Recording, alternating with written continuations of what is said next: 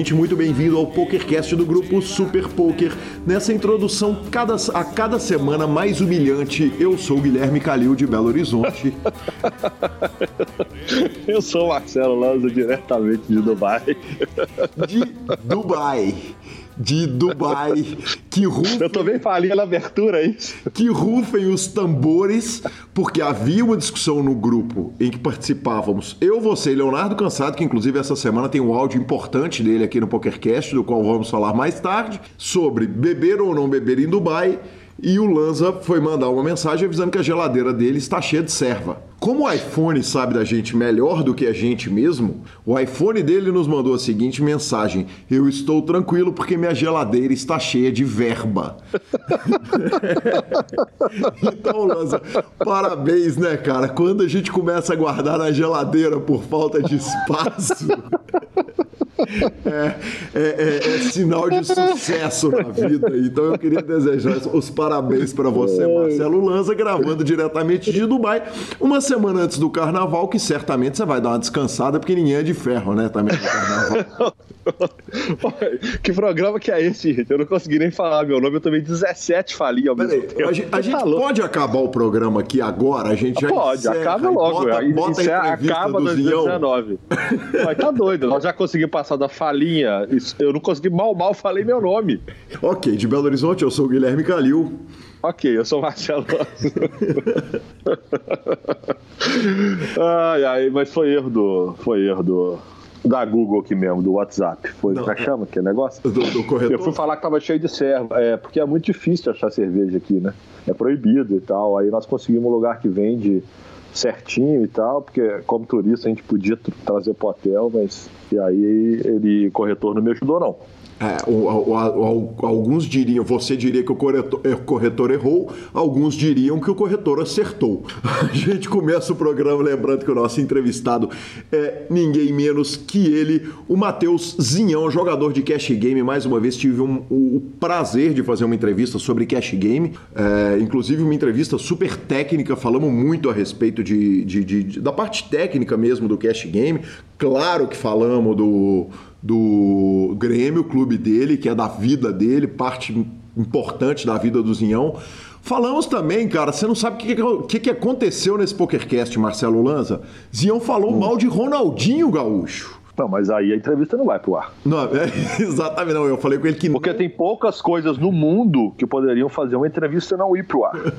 Provavelmente essa é uma delas, não é não? Pois é. Ou acabou a lei nesse programa? Não tem mais agora, pode fazer o que quiser aqui. Acabou a lei. A, a lei é a seguinte, cara, é, o entrevistado a gente respeita a opinião dele. Então eu gentilmente discordei na hora, vai entrar essa, essa parte do Ronaldinho, vai entrar certamente na segunda parte, mas gentilmente discordei do nosso candidato, mas certamente vocês vão poder ouvir a opinião dele. A gente eu começa... falo, eu saí, eu saí durante uma semana vira essa zona, tá vendo? Aí não, não tem jeito.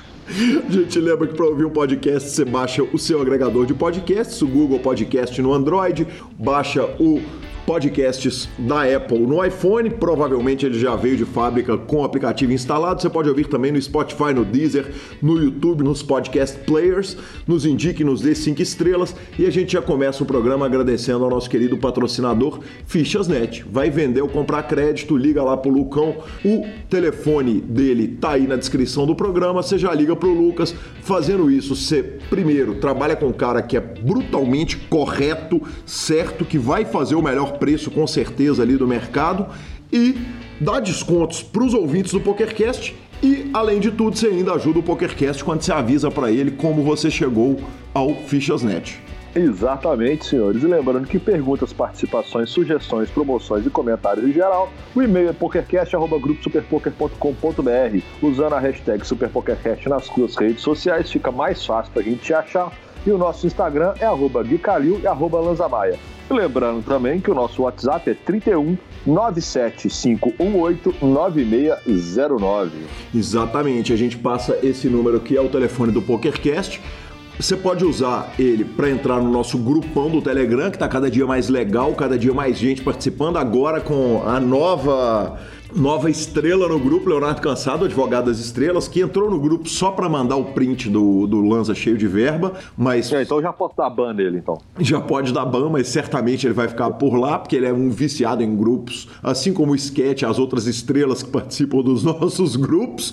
E você pode aproveitar também para nos mandar áudios pelo WhatsApp. A gente tem colocado, sempre que os ouvintes mandam áudios com perguntas, com participações, a gente faz questão de colocar aqui os áudios mais interessantes. Então fique fique à vontade para nos mandar, nos mandar tanto áudio no WhatsApp quanto para entrar no nosso grupão do Telegram. E professor Marcelo Lanza, temos um áudio de ninguém menos que ele, o advogado e contador das estrelas, Leonardo Cansado, sobre a discussão nossa que tivemos aqui alguns programas sobre menores de idade. O Léo tem a visão legal do negócio, então vamos direto para o áudio dele, Leonardo Cansado.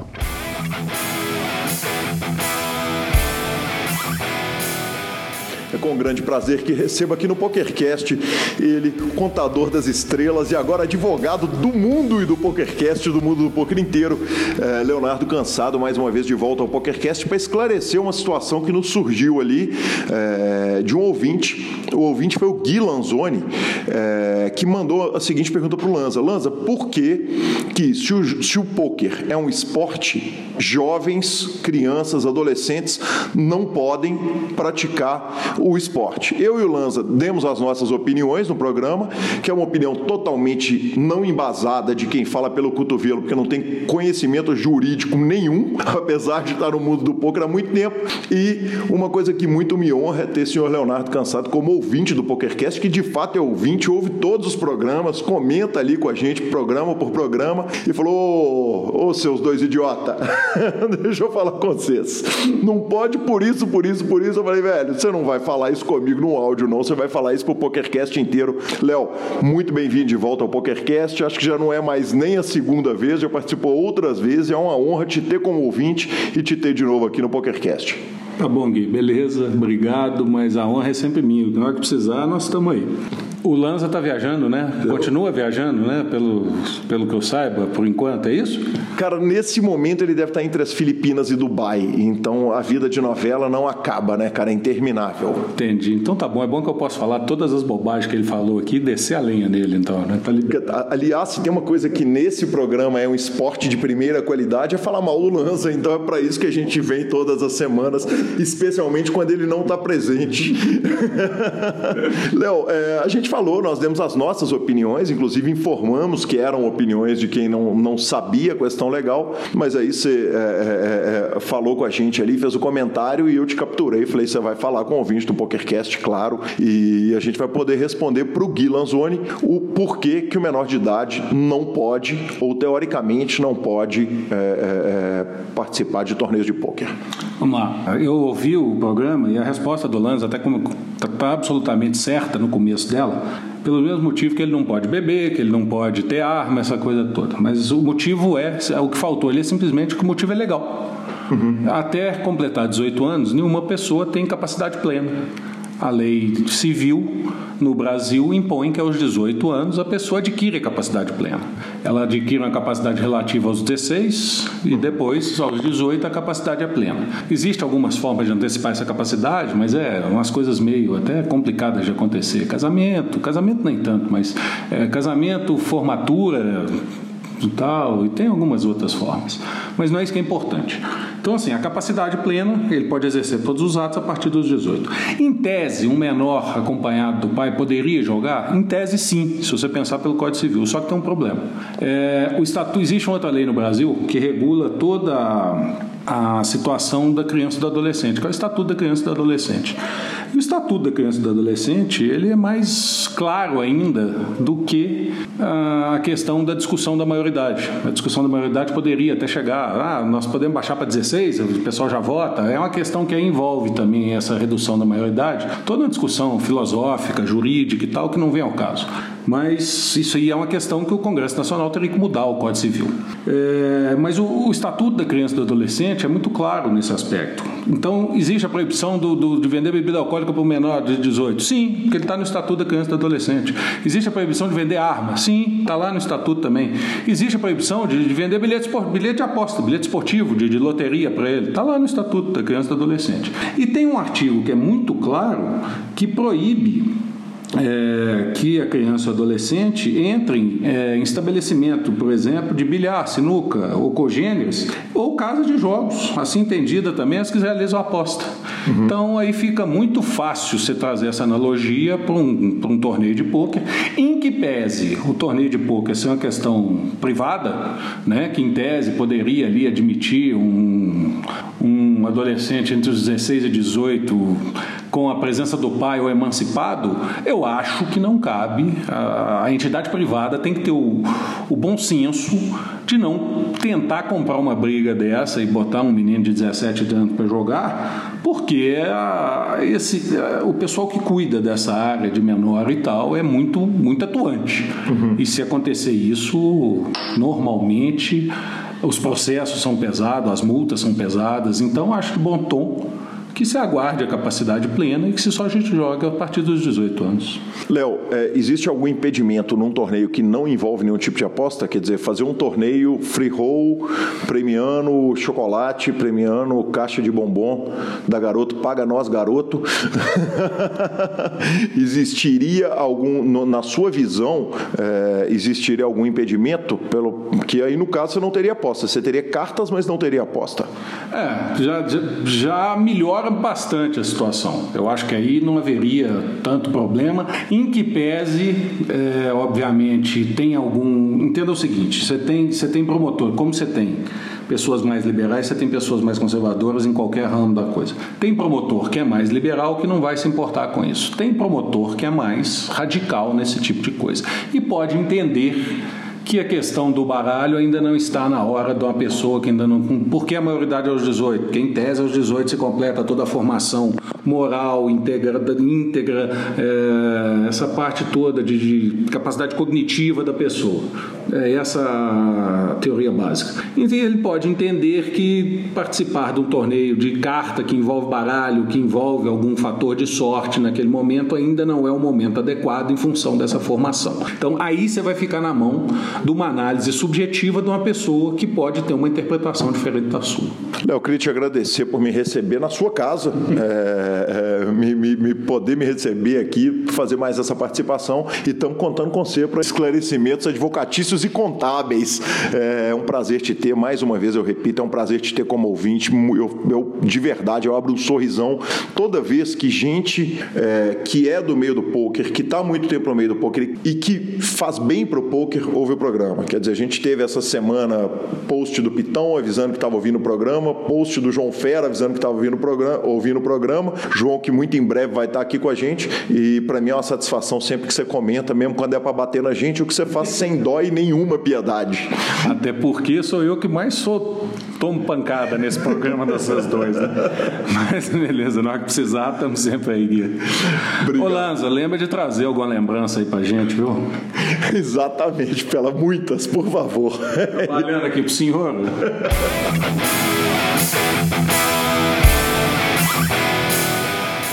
Eu acho que não tem sessão de falinha mais hoje. Você já acabou, você destruiu a sessão de falinhas. Então, então vamos direto para as nossas notícias, né, Lanzinha? E começando a nossa sessão de notícias, está de volta para Salvador. O senhor teve em Salvador, né? BSOP Salvador, terceira etapa. Exatamente, Lanzinha. Cara, o BSOP volta a Salvador. É, ele já recebeu outras etapas, 2008, 2009, 2010 e 2013. É, a etapa que eu joguei lá foi de 2010, em que o Stetson, todas as vezes que eu encontro com ele, ele me dá um abraço e me agradece a vomitada de ficha que eu dei para ele com 15 ou 16 left. E ele acabou sendo campeão daquele torneio. Então, as minhas memórias com relação a BSOPs em Salvador não são as melhores. Então, estamos aguardando uma ida nossa lá pro BSOP para ver se eu consigo lembranças melhores. Se bem que, Lanzinha, aquele BSOP de Salvador teve dado low, cara, teve tanta história boa, teve tanta coisa engraçada, lendário porco espinho ali no, no quarto, time do Forbet tocando terror. Então, cara, seria injusto eu só lembrar do, do erro que eu cometi ali na reta final. Parabéns aí, cidade de Salvador. Poker no Nordeste que está evoluindo uma barbaridade. Entrevistamos aqui tanto o Foster quanto o Chenot, que são figuras importantes, estão trabalhando no Poker no Nordeste, junto com tanta gente boa, né? É, que faz esse trabalho lá. E a gente fica muito feliz de ver o BSOP lá de volta essa cidade fantástica. Então, lembrando que a etapa acontecerá entre os dias 25 e 30 de abril no Wish Hotel da Bahia, ok, senhores? Exatamente, professor. Então, vamos direto para a nossa segunda notícia: US Poker Open, evento número 4, aquele evento short deck sem piadinha hoje, 10k de Bahia, que a gente largou no HU e sem variância, né? Sem variância. O evento é short deck, sem piadinha, mas o Benil ficou na quinta colocação do evento. e o grande campeão foi ele, Sean Winter, cavalo do senhor lá no evento 100K, falaremos disso daqui a pouco. Norte-americano puxou 151 mil dólares, segundo colocado David Peters, terceiro colocado Seth Davis. Completaram ainda a mesa final Ben Lamb e o Stephen Chidwick, Lanza. Nesse evento número 4, na hora que o Sean Winter crava o evento, ele passa a puxar a fila do campeão do US Poker Open. O evento número 5, 25 mil dólares no Limit Roda, 59 entradas. Exatamente, Lazinha. Quem puxa o evento foi o Ali Imzirovic, é, ele que tinha sido campeão do Poker, Poker Masters do ano passado, ele voou no Poker Masters, foi a explosão dele para o circuito e puxando esse evento ele levou 442.500 dólares. Segundo colocado, ele, a, no programa passado eu falei um negócio que pode ter sido mal entendido, eu falei que ele deixou de ser empresário e virou jogador de poker e o que eu quis dizer foi o seguinte, é que a gente se referia a ele como um empresário que jogava poker. Agora não dá mais para falar isso dele. O cara é um empresário de super sucesso, mas é um monstro do jogo. Tá aí mais uma prova. Ficou com a segunda colocação, levou 295 mil dólares. Terceiro colocado, Dan Sheck. Depois Nick Petrangelo. Depois Kristen Bicknell, a canadense. E Joseph Campelo na sexta colocação, Lanza. Você viu que eu já regulei o Kerry Cats também, que é o outro cavalo meu do 100K, ele já pegou um, um pódio ali, né? Exatamente, exatamente. O evento, número, o evento número 6, 25 mil dólares, spot limit Omaha, 39 entradas. Esse evento foi vencido pelo Steven Chidwick, é, o inglês 351 mil dólares, e o segundo colocado, professor? Gary Cat, senhor. Exatamente, o dono do PokerGo, 234 mil dólares, com Tom Marquise, Ben Lamb, Sean Ra é, Raphael e Anthony Zino completando a mesa final. Evidentemente, quando o Tidwick puxou esses 351 mil dólares e a primeira colocação, ele assumiu a ponta do US Poker Open. Tá voando, rapaz. Evento número 7, 25 mil dólares no Limit Holding, 60 entradas. Lanza, o campeão desse evento foi o Brin Kenny, monstro, né, cara? Foi o segundo cash dele, ele que já havia feito uma décima colocação lá no evento de número 1. Um. É, ele entrou na briga quando ele, quando ele puxou esse, esse torneio, ficou em primeiro lugar. Segundo colocado, Jake Schindler, depois Ben Yu, impressionante como os nomes repetem, né? E numa quinta colocação, Nick Schumann, que nós vamos falar um pouquinho mais dele ali na frente, e Nick Petrangelo foi o sexto colocado, Lanza. Exatamente, evento número 8, 25 mil dólares, 8 Game Mix, Final Table, 20 entradas. Cara, quem puxa esse evento, eu tinha falado que a gente ia falar dele há uma frase atrás, foi o Nick Schumann. É, puxou 270 mil dólares, cara. O Nick Schumann é um monstro dos Mixed Games, né? Ele, quando ele tá comentando lá no, no Poker Go, é um negócio inacreditável, cara. A aula gratuita que ele dá comentando os Mixed. Evidentemente, essa foi a mesa que eu escolhi para assistir. Assisti grande parte do, do heads up entre ele e o Brandon Adams, que puxou 150 mil dólares na segunda colocação. E o terceiro colocado foi o Chris Vitt. Lanza, o Schumann tem dois braceletes, cara. Um em 2009 e o outro em 2012, num eventinho que a gente nem ia gostar de jogar, viu, velho? 10k Dust to 7, single draw no limit. Você imagina, velho? Dois braceletes nessa modalidade, o tanto que o malandro tem que jogar para ganhar. Sensacional, né? E é um joguinho gostoso, hein? Tá louco. Tá louco. Esse aí é um que a gente precisava armar um cashzinho aqui em Belo Horizonte. E em 2005 também ele puxou um, um World Poker Finals de 10k para 2 milhões de dólares. Então o Nick Schumann não é, é, é uma piranha master no jogo de poker, né? Evento número 9, 50 mil dólares, no limit holding, 41 entradas. Exatamente, Lanza. Os caras lá da Poker Central tinham dito que os alemães não ganhavam, é, não tinham ganho um torneio nem do Poker Masters, nem do US Poker Open e de nenhum desses high, roll, high rollers. O Corey Aldemir foi lá, velho, parece que ouviu os caras, não tava nem no ar o programa, mas o cara deve ter ouvido o, o, o sussurro, foi lá, cravou o evento, 738 mil dólares.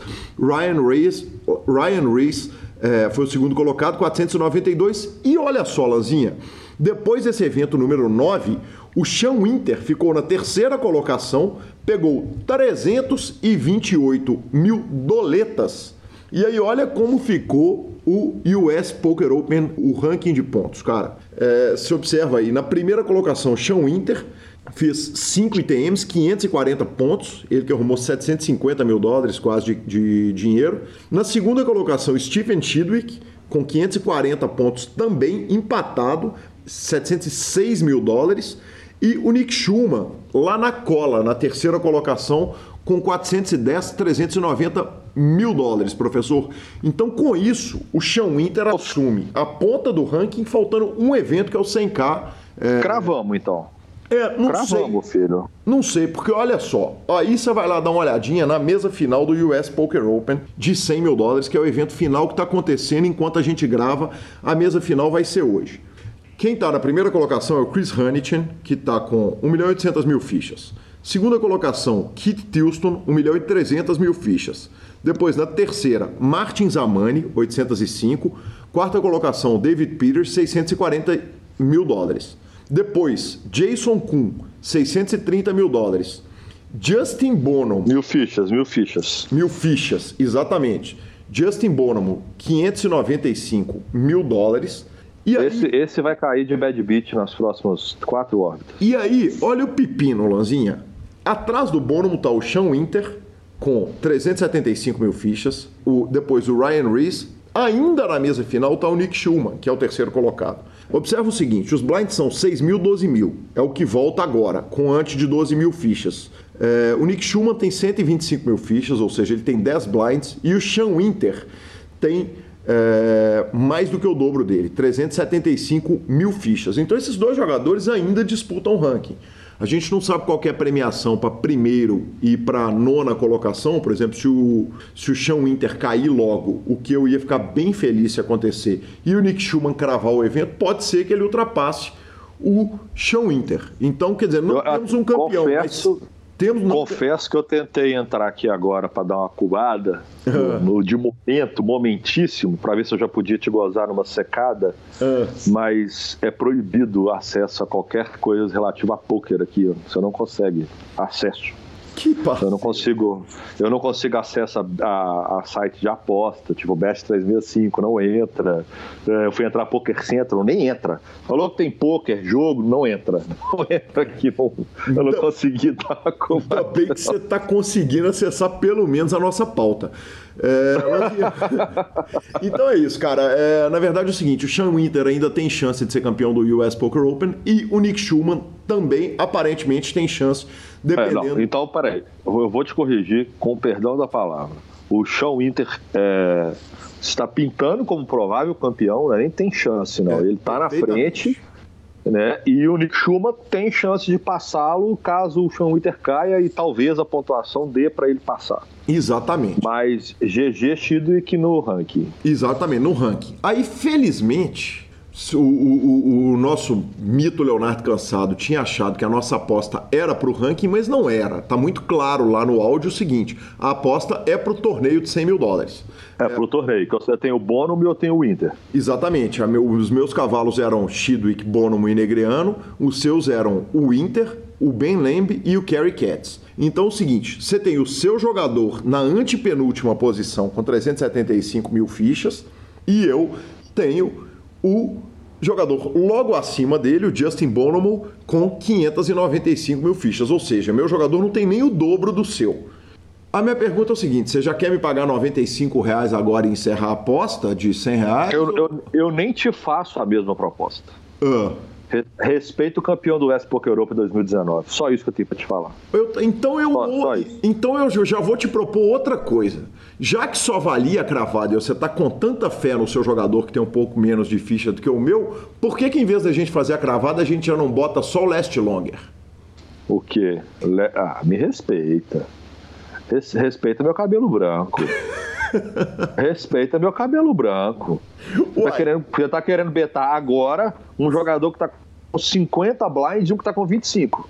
Exatamente, você tá contando ah, no seu. Não, uma coisa é respeito, uma coisa é respeito o campeão do S Pokémon 2019, outra coisa é chama o Lanza de trouxa. Tudo bem, eu ah, tentei. me respeita. É, eu tentei. E eu tentei. Sigam nossas notícias. Pare Poker anuncia novos embaixadores, senhor. Exatamente, Lanzinha. É, os irmãos Staples haviam anunciado que estavam saindo do Poker Stars. Houve um, um, um, barulhinho ali no mundo do poker, o pessoal falando o que, que eles iam fazer, se eles iam ali. Eu, eu para falar a verdade, tive a impressão que eles iam para o Run It Once, que o Run It Once está oferecendo até 110% de rakeback para quem faz tweet, para quem faz transmissão via Twitch, mas o, o Staples, o All Impave e o Dramatic Edging, que são três twitcheiros de primeira qualidade, é, dois canadenses e um australiano, foram para o Paripoker, professor Marcelo Lanz. Então o Paripoker foi anunciando um por um, anunciando seus novos é, é, embaixadores. Então, aparentemente, a estratégia do Paripoker é abraçar o tweet, trazer o tweet para defender as bandeiras desse torneio que vai acontecer gigante lá no Rio de Janeiro, né, cara? Tá, tá, tá chegando aí o torneio lá do Copacabana Palace. É, é isso aí, vovô. E, e Lanzinho, em mais uma notícia, cara, que não é, não é nem tanto uma notícia, é mais um, um dado para a gente analisar. É o seguinte: o PokerStars, muito recentemente, anunciou a redução do Sunday Million, correto? É, correto. Eles baixaram de 215 para 109 dólares. Teve uma uma acusação que eu considero até meio burra de quem acusou, que falou que o PokerStars fez isso para garantir mais reiki sob o argumento de que a cada 100 dólares, em vez dele ganhar a cada 200 dólares em bains, em vez dele ganhar 15 dólares, quer dizer, 215, ele ia ganhar 9,9, 18 dólares. Então, para ganhar 3 dólares por bain, é, o pessoal falou que o PokerStars estava fazendo isso por causa de aumento. 3 dólares, 3 dólares a cada dois bainhos, né? A cada dois bainhos, que é uma, uma é, acusação. Um dólar e meio. É. é. negócio maluco, né, cara? O negócio de quem tem mania de perseguição contra o PokerStars, achar que os caras iam tomar uma. mudar uma estratégia de um torneio desse tamanho para ganhar mais três, para ganhar mais um dólar e meio a cada 100 dólares de bainha, um negócio sem cabimento nenhum, Lanza. Mas, mas o que eu ouvi é, é, essa semana, o Lance, Lance, Bradley comentando, cara, foi o seguinte: que o, o, o, tiro aparentemente, cara, saiu pela culatra. A estratégia não foi boa de baixar. Quer dizer, o que, que você imagina quando o, um site baixa o Bahia do torneio mais prestigioso do mundo? E nenhum torneio semanal do mundo, quer dizer, o torneio mais com mais prestígio regular do poker online mundial é o Sunday Million. Quer dizer, é, é, é, o Chevaux, quando as pessoas citam o Chevaux, todo mundo fala bicampeão do Sunday Million. Quando os caras baixaram o, o, o, o Bahia, o que, que eles pensaram? Vou tornar o negócio. Aparentemente, quem sou eu? Não posso falar pelo PokerStars, mas os caras pensaram o seguinte: vão tornar o torneio mais acessível, explodir de gente jogando, fazer esse torneio crescer pra caramba houve é, da comunidade do poker um questionamento se fazia sentido mexer num time que estava ganhando, num negócio que estava dando certo. E o que aconteceu, é, e quem me chamou a atenção, repito, foi o, o, o, jornalista do Pocket Fives, foi que o torneio vem tendo uma queda de semana a semana. O torneio de estreia, que foi dia 27 de janeiro, tinha 15.500 pessoas e semana após semana ele foi reduzindo o número de, de entrantes no torneio, até que em 17 de fevereiro, no domingo passado, ele teve 11.700 jogadores, é, arredondando os números, e pagou 119 mil dólares para o primeiro colocado. Lanza, ainda está cobrindo o garantido de um milhão, ainda está pagando acima de 100 mil dólares para o campeão do torneio mas, mas os indicativos, ainda que com uma amostragem pequena, não são os melhores. Você acha eu que. Eu não concordo. Eu não concordo. Eu não concordo. Eu acho que o objetivo foi alcançado. Uhum. Eu acho que ele, ele abre com 15 mil pessoas, porque tem a euforia natural na hora que muita gente que não, não, não podia jogar um Bahia de 215 e que talvez nem pudesse estar jogando de 109, deu um tirinho ali para, pô, vou jogar um Sandemira, porque de fato tem isso, vamos jogar um Sandemira, ficou mais acessível, mas eu acho que mesmo assim, agora ele está começando a chegar na zona de equilíbrio dele, que é onde que ele deve se manter entre 11 a 12 K players. Nós estamos falando de um torneio de 12 mil pessoas pagando 500, 400 reais, quase 500 reais de buy é, 109 dólares, o que é muito bom. E ele já teve um aumento de 80% dos números em relação quando tinha os 215, porque os 215 era o mesmo milhão de dólares. Então eu acho que ele deu uma popularizada, ele diversificou. Eu acho que ele quase dobrou o número de field, já tinha quase triplicado. Agora ele estabilizou em quase o dobro, mais do que o dobro, se eu não me engano. E eu acho que ele vai ficar por aí. E eu não acho que, que a estratégia foi errada, não. Eu realmente acho que a estratégia foi certa. É, eu acho que popularizar é legal. E, e, tá, e, e, conseguiu manter dois indicadores importantes, que é bater o garantido e pagar over 100k primeiro. Cara, é, e tudo isso pela metade do preço. É, esses são os indicadores que precisam ser mantidos, né? Quer dizer, a gente precisa de 10 eles precisam de 10 mil jogadores para é, manter esse garantido. Caso o, o, ele baixe de 10 mil jogadores, o torneio é um 100 mais 9, então se baixar de, de 10 mil jogadores, eles já, já vão estar tirando do reiki para completar garantido. E eu acho que, que essa premiação acima de 100k no torneio ela é essencial, cara, para psicologicamente para quem joga. A diferença entre 99 e 101 é uma brutalidade para quem olha para o torneio, para o jogador recreativo que olha o torneio. Então, a minha segunda pergunta era se era a hora de voltar a fazer o 215. Eu acho que não, de jeito. É só porque eu acho que não, porque eu acho que se, se nós estamos estabilizando e na última semana que nós tivemos um pico pior, nós estamos falando de quase 20% acima do garantido. É, quer dizer, nós precisamos de 10 mil, nós estamos com 11.700 pessoas, nós estamos com 17% a mais. Inclusive, se você está tendo um torneio que você faz ele onde você tem 30%, 40% a mais do que o garantido, seu torneio está subdimensionado. Mas se ele está ali entre 15% a 20% a mais do garantido, ele está dentro da dimensão que você imagina. Dentro de uma zona de conforto legal onde você possa trabalhar. Eu realmente acho que ele está tá, tá bem ok, ele está bem dentro do esperado. Então, resolvido, professor Marcelo Lanza, você responde todas as perguntas e vamos que vamos. eu opino nas minhas perguntas, eu, eu opino no que posso, senhor. Muito bem opinado pelo senhor. Como agora, senhor? Infelizmente, não podemos viver só de notícias boas. Temos que dar uma notícia que essa semana nós tivemos um problema no Rio de Janeiro, mais uma vez, com um, uma suspensão ou um cancelamento do Campeonato Carioca, não é isso? Exatamente, Lanza. É, a gente não tem as informações a respeito desse, desse cancelamento. Não está claro para a gente o que, que, o que, que aconteceu é, ainda. Nós estamos correndo atrás das informações, esperamos trazer mais informações aqui para o ouvinte do PokerCast, mas vamos ler o comunicado oficial que foi feito através do Twitter, chegou para mim através do Twitter do, do Ale Ribeiro, que é um cara legal para caramba, um cara que eu, pelo qual eu tenho maior estima. A Federação de Texas Hold'em do Rio de Janeiro vem através deste comunicar. A etapa de 18 a 25 de fevereiro do Campeonato Circuito Campeonato Carioca de Texas Hold'em e dos torne e torneios do cronograma oficial estão cancelados por motivo de força maior. Estamos trabalhando com afinco e garantimos a vocês que todo esforço necessário será desprendido para que o dano decorrente desse impedimento momentâneo seja sanado. Todas as premiações de torneios que chegaram ao seu final serão integralmente pagas, da mesma forma que todas as inscrições que foram pagas, recebidas antecipadamente, serão integralmente ressarcidas.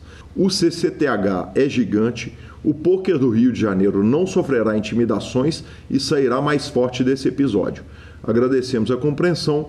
Federação de Texas Hold'em do Rio de Janeiro. É, contando, esse foi o comunicado oficial então do Ribeiro. É, o que aconteceu foi o seguinte: quando esse comunicado saiu, o pessoal foi ao grupo do PokerCast lá no Telegram nos perguntar. Eu fui procurar me informar. não consegui ainda as informações, vamos continuar correndo atrás, mas a informação que eu recebi foi que houve, de novo no Rio de Janeiro, um questionamento legal. O que soa muito estranho, porque o Party Poker Millions, que vai acontecer lá no Rio de Janeiro, está no calendário oficial da cidade do Rio de Janeiro. Quer dizer, um torneio que vai acontecer no Copacabana Palace, está no, no, no, calendário oficial da cidade. Vai ser um evento gigantesco, eu não tenho a menor dúvida, vai ser sensacional, vai ser fantástico. E aí o Rio, que já teve um BSOP cancelado. Cara, eu ouso dizer que talvez a última grande, a última capital do país em que o poker é questionado eventualmente, e, e, esse capítulo, se de fato o que aconteceu foi isso, é um retrocesso no que a gente tinha achado que o evento passado, a WSOP lá no Copacabana Palace, que eu tive o prazer de ter ido, é, já tinha botado uma pedra em cima e já tinha atropelado. Então, é, enquanto a gente aguarda mais informações, a gente lamenta muito esse ocorrido. O Rio tem uma, uma um, um potencial enorme para ser uma nova capital mundial do poker. Eu acho que o Pari Poker acertou demais de escolher o Rio de Janeiro como sede para um torneio desse porte, por um motivo muito simples. O Rio é a cidade mais bonita do mundo, se não for mais bonita, aí tem uma questão que é de gosto. Se não for mais bonita, é das mais bonitas do mundo. O Rio de Janeiro é uma cidade brutalmente barata para quem é estrangeiro, para quem é de fora. É, é uma cidade cheia de atrativo natural, de arquitetura, de cultura, de música de praia, evidentemente. Então, o que, que acontece? Eu, eu é, a, a, gente lamentou muito, né, Lança? Doeu muito ouvir, ouvir esses caras que estão fazendo esse trabalho tão incrível no Rio de Janeiro, estão resgatando, tomarem uma porrada dessa. Enfim, não, não cabe nada além de lamentar, né? Eu acho que sim. Eu acho que a única coisa que podemos fazer nesse momento é lamentar. É, qualquer coisa que a gente fale aqui também é só sentimento e especulação, é o, é o que a gente acha, né? Uhum. É, a gente está esperando ainda para ter, até para poder levar para o ouvinte uma notícia mais concreta, certinha, do que ponto que está, e assim que a gente tiver, nós vamos trazer mais informações. Exatamente, professor. Você fica então com a palavra do nosso querido patrocinador Fichasnet, que traz para você o programa todas as semanas, e ficam com a entrevista sensacional com o Zião. O Fichasnet é o seu parceiro para compra e venda de fichas dos principais sites de poker online. Contrate o Fichasnet pelo WhatsApp 062 98130 6680 e negocie suas fichas com a melhor cotação do mercado. O Fichasnet trabalha com créditos do PokerStars, PariPoker, 888, Brasil Poker Live, PP Poker e EcoPace. Chame o Fichasnet, avise que chegou até eles pelo PokerCast e participe de promoções super especiais para os nossos ouvintes. E repetindo, o WhatsApp do Fichasnet é 062 9 8130 6680. O número está na descrição de nossos programas. Fichasnet, confiança e melhor preço para suas fichas.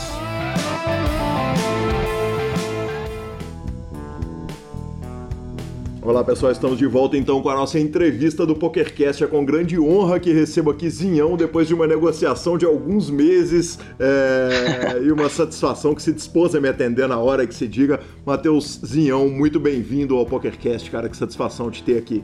Fala Gui, é, obrigado pelo convite, cara. É uma honra gigantesca estar aqui falando com você e espero que, que a gente possa trazer bastante valor aí para os ouvintes.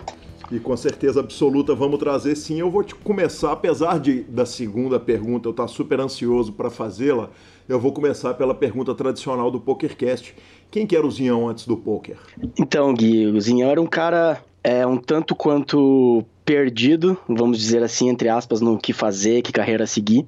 E eu tive alguns, é, algumas coisas que eu fiz antes de, do poker, né? Mas nenhum, nunca nenhum trabalho de carteira assinada e coisas assim. É, sou formado em administração e resolvi seguir o poker logo depois que eu, que eu me formei, o que é engraçado, né? Mas acho que é um pouco, um pouco comum até nessa né? essa necessidade que principalmente os pais colocam, né, de você ter uma faculdade e coisas assim, mas eu nunca, nunca realmente tive alguma coisa que eu quisesse seguir muito, ou algum trabalho muito é, de bastante tempo anterior, e é, acho que é mais ou menos isso. Zion, qual que é a sua idade? Eu tenho, fiz 29 anos há dois dias. Ah, parabéns. Obrigado. Felicidades, muitos anos de vida. Zião, é, você falou que, que era perdido e que os pais viam uma, uma importância grande em você fazer faculdade. Você não via a importância grande? Quer dizer, você não considera que a faculdade, dentro da sua formação, você chegou a formar em administração, correto? Uhum. Que, que o período de faculdade ele é um aprendizado importante na vida, até para um jogador de pôquer, um jogador de cash game? Ah, eu acho que sim, cara. Eu acho que faculdade te traz um valor, assim, né, no geral. Uh, mas eu sempre fui um pouco é, um pouco do contra nesse aspecto. Eu sempre, desde o começo, desde o começo, assim, uh, vou te dar uma resumida, assim, desde quando eu tinha mais ou menos uns 16 anos, é, eu comecei a tocar numa banda aqui de Curitiba, era uma banda de pagode até na época, só que era a época que, sim, que o pagode é, tava estourado e tal, e a gente começou a fazer sucesso, e aí eu comecei a fazer, lidar com algumas coisas de eventos, então eu sempre é, fui um pouco precoce nesse aspecto, sei lá, empreendedor, e tentei fazer algumas coisas assim nesse meio tempo, eu tentei até empresariar uma banda mais é, um pouco mais para frente, assim, um pouquinho antes de eu de eu resolver seguir com o poker e o poker eu conheço há muito tempo, então eu já meio que tinha tentado seguir carreira lá atrás quando eu tinha uns 19 anos, em 2009, 2010, e acabou não dando certo. Eu sempre tinha aquela vontade assim, esquecida dentro de mim, né? Uma coisa que, putz, será que não ia dar certo o poker? Será que não ia dar certo o poker? E, é, e tentar fazer. E eu sempre tive vontade, assim, meio que. Nunca tive a vontade de ter um trabalho fixo, sabe? De das 8 às 6, aquela coisa normal. É, mas, assim, eu sou filho. Eh, meus pais são militares, né? Hoje em dia. É, meu pai até mora longe e tal, é, se separaram, mas eles são militares e eles sempre tiveram é, muito essa coisa de me colocar na cabeça é, a parte de segurança financeira e o trabalho, que eu acho que é uma coisa realmente da geração deles. É, só que eu sempre tive uma vontade de fazer alguma coisa diferente, alguma coisa a mais, de mais ao lado do empreendedorismo, assim, sabe? É, eles quiseram te levar, porque a carreira militar é uma carreira pública, né? Quer dizer, Sim. eu já conversei com alguém, outro dia entrevistei alguém, se não me engano, o Garrido, e ele estava me contando de uma situação similar, quer dizer, nada mais seguro do que uma carreira pública num país feito é o Brasil, em que é tão difícil de empreender. Eles, Sim. Eles quiseram que você fosse ser militar e, e que você fosse para esse ramo? Não, cara, na verdade, é, os dois são dentistas do exército, né? Uhum. E, na verdade, eles sempre eles sempre me falaram pra, com relação à odontologia, eles sempre é, me indicaram a não fazer, que é, que é o, o contrário, né? Uhum. E sobre a carreira militar, nunca, nunca influenciaram muito, assim, cara. Minha mãe sempre me deixou. Minha mãe e meu pai, né? É que agora meu pai tá morando no Rio Grande do Sul, tenho pouco contato, né? É, mas minha mãe sempre me deixou, assim, bem. É, bem livre quanto a escolhas, mas ela sempre teve aquela cabeça de fazer uma faculdade, é, até porque eu, na verdade, comecei fazendo direito, eu cursei cinco períodos de direito, depois tranquei e mudei para administração, então você vê que eu realmente era bem perdido, assim, né? Tipo, tentava fazer várias coisas e atirar para todos os lados. E meu irmão é médico, então é, é uma coisa assim que de família mesmo. Tenho vários tios médicos e é, realmente eu sou assim um ponto fora da curva, talvez até a ovelha negra, né? Como gostam de chamar. Então, ele, mas assim, ela não chegou a falar nada da carreira militar em si, mas sempre fez, uma, é, sempre fez um lobby, digamos assim, para uma coisa mais segura e tal, né? Perfeito. É, e você é nascido no Rio Grande do Sul e mudou para Curitiba. Eu brinquei com você que eu não sabia de onde que era do DDD. Você falou, poxa, é Curitiba que eu, que eu inclusive deveria conhecer, porque Curitiba, eu não canso de falar aqui no PokerCast, que é a segunda capital do poker é, no Brasil e não tem dúvida por causa do trabalho super bem feito do Geraldo aí da turma de Curitiba que, que fizeram Curitiba ser a segunda cidade à frente de cidades muito maiores como é Belo Horizonte, como é o Rio de Janeiro. Concordo. É, é conheci o poker com Curitiba tendo dois BSOPs por ano. Sim, sim. É verdade. E você muda do Rio Grande do Sul para Curitiba, evidentemente da paixão maior da sua vida, que eu imagino que seja maior até do que o poker, que é o Grêmio, nós vamos falar lá na frente. Exato, exatamente. Mas eu queria que você contasse um pouco dessa mudança e, e da influência de Curitiba na sua, no seu poker, cara. Ah, cara, isso é legal de falar. Vamos começar da é... mudança? Você, em que momento você sai de, de, do Rio Grande do Sul e vai para Curitiba? Então, como eu falei já, meus pais são militares, né? Na época até meu, só meu pai era militar e eu acabei saindo bem cedo do Rio Grande do Sul. Eu sou nascido numa cidade pequena lá chamada Santo Ângelo. Meu pai morava lá e servia lá. Aí eu saí em 93, então, tipo, eu não tinha completado três anos de idade. É, e aí a gente morou na fronteira é, Porto Murtinho, uma cidade no Mato Grosso do Sul, minúscula, que é a fronteira com o Paraguai, né? Que os militares, para quem não sabe, precisam, ter essa obrigação de ficar dois anos na fronteira. Aí eu morei lá quando eu tinha 4 e 5 anos. É, perdão, eu, é, 93 a gente mudou pro Rio de Janeiro, que meu pai fez uma escola de saúde lá, uhum. é, que é, ele era temporário no exército, aí ele precisou fazer uma escola de saúde que deixa você sendo um militar de carreira e tal. Aí isso foi em 93, aí em 94, 95 eu morei na fronteira nessa cidade pequena. Em 96 a gente morou mais um ano no Rio de Janeiro e aí eu vim para Curitiba em 97. E eu tenho um irmão, meu irmão que é médico é mais velho, ele tem ele é seis anos mais velho que eu vai fazer 35, se não me engano. E aí, assim, foi. A gente, a princípio, ia ficar dois anos só em Curitiba. Só que aí eu já tinha, eu tinha sete anos, né? A gente veio, eu vim para Curitiba com sete anos. Uhum. E aí a gente ficou dois anos lá, dois anos, esses dois anos, e aí acho que meu pai tinha uma escolha de poder ficar mais, não sei qual é que foi direito. E aí meu irmão já estava adaptado, meu irmão já tinha lá, já estava adolescente, e eu também tinha me adaptado muito, a gente, minha mãe tinha gostado muito da cidade. Aí a gente acabou ficando e foi ficando e estamos aí até hoje. Faz 22 anos que eu moro aqui. É, na verdade, eu, assim, eu tenho essas, essa raiz no Rio Grande, né? Porque tenho família muito lá, meu pai mora lá. Mas, é, na verdade, eu sou mais um curitibano, assim, né? Porque minha vida inteira é aqui, meus melhores amigos são daqui. E, cara, quando ao poker teve uma influência gigantesca, porque, como você falou, muitos jogadores excelentes surgiram daqui. Pode ser muito é, relacionado realmente ao trabalho. Acho que é, a Liga Curitibana talvez tenha sido um dos primeiros clubes do Brasil com um trabalho excelente do Geraldo e acaba tendo muita influência, cara. Eu sou amigo pessoal do Yuri, para quem não sabe, o Yuri The Nerd Guy, que é um dos jogadores aí, um dos melhores jogadores do Brasil, se não o melhor, um dos melhores jogadores do mundo, e ele também ele é um cara pioneiro, assim, né? Ele e o Vitinho, irmão dele, começaram a se profissionalizar, assim, na época que 2008, 2009, lá, faz muito tempo, e eu tinha uma banda com o Yuri. É, e a gente era muito amigo e tal, e ele me apresentou o poker na época, eu até já jogava home game com os amigos. Então eu fui ainda seguindo a parte da faculdade, a gente um pouco se distanciou, mas ele é um cara assim que sempre esteve ali, tipo, pô, era um amigo pessoal meu que eu via que que eu vi que deu muito certo no poker e eu ainda tinha outros amigos, assim, né? É, tinha um amigos de. Tem um amigo meu de colégio também, o, o Shokitson, que acabou. que também é profissional mais tempo que eu, então eu sempre tive é, o contato perto, assim, sabe? Tipo, amigos próximos que estavam jogando poker e que estava dando certo, então nunca foi alguma coisa muito distante para mim, assim. É, eu resolvi começar a me profissionalizar lá, com, lá em 2015, no começo de 2015, logo após eu terminar a faculdade. Quer dizer, depois e... de muito tempo de poker. Depois de muito Yuri, tempo. O, Yuri tá no, no, no, no, no alvo, na mira do PokerCast, para eu trazer ele rápido. Eu ainda não o convidei, falei isso no programa é, logo atrás. Mas é uma turma antiga de poker, quer dizer, assim, sim, então você está jogando há muito tempo. É, na verdade, é, eu comecei, eu jogava assim bastante um pouco recreativamente, né? A gente começa ali no, no colégio, é, tinha lá uns 14, 15 anos e coisa sobre para brincadeira. E aí comecei realmente ali jogar um pouco online. Eu lembro que eu comecei até no Everest Poker lá em 2008 e um pouquinho no Full Tilt 2008, 2009, 2010, mas era uma coisa meio recreativa, assim. Eu era, assim, até com essa idade, era bem moleque ainda para essa idade. E aí tinha o desejo de tentar me tornar profissional, já tinha amigos que eram, o Yuri já era realmente um profissional de sucesso e tal. Essa época ele era um cara relativamente próximo, né, com quem eu já tinha uma amizade.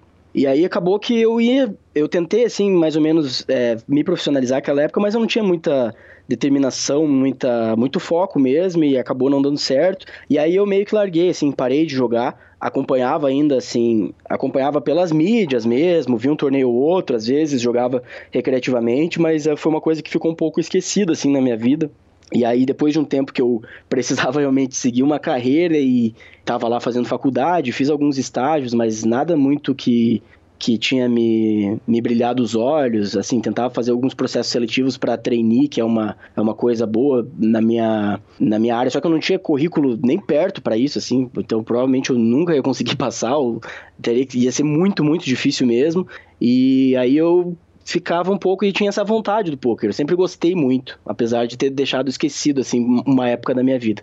Cara, se ter tido uma banda de pagode com o Yuri não for currículo para você arrumar emprego, nada mais é, né? Pelo amor de Deus. Exatamente.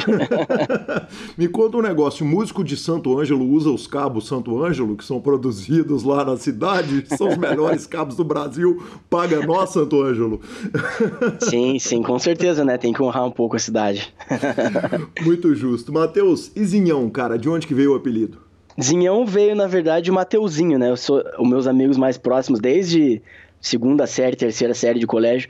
É, tinha do, tinham dois Mateus na minha sala, e aí um era o Mateuzão e o outro era o Mateuzinho. E eu, com, com toda essa minha estatura, né, privilegiada, acabei virando o Mateuzinho. E aí, e aí, tipo, a galera chamava Zinho, Zinho, e aí acaba sendo o aumentativo de, de Zinho, né? O aumentativo do diminutivo, uma coisa que é engraçado. Aí a galera começou a me chamar de Zinhão, Zinhão.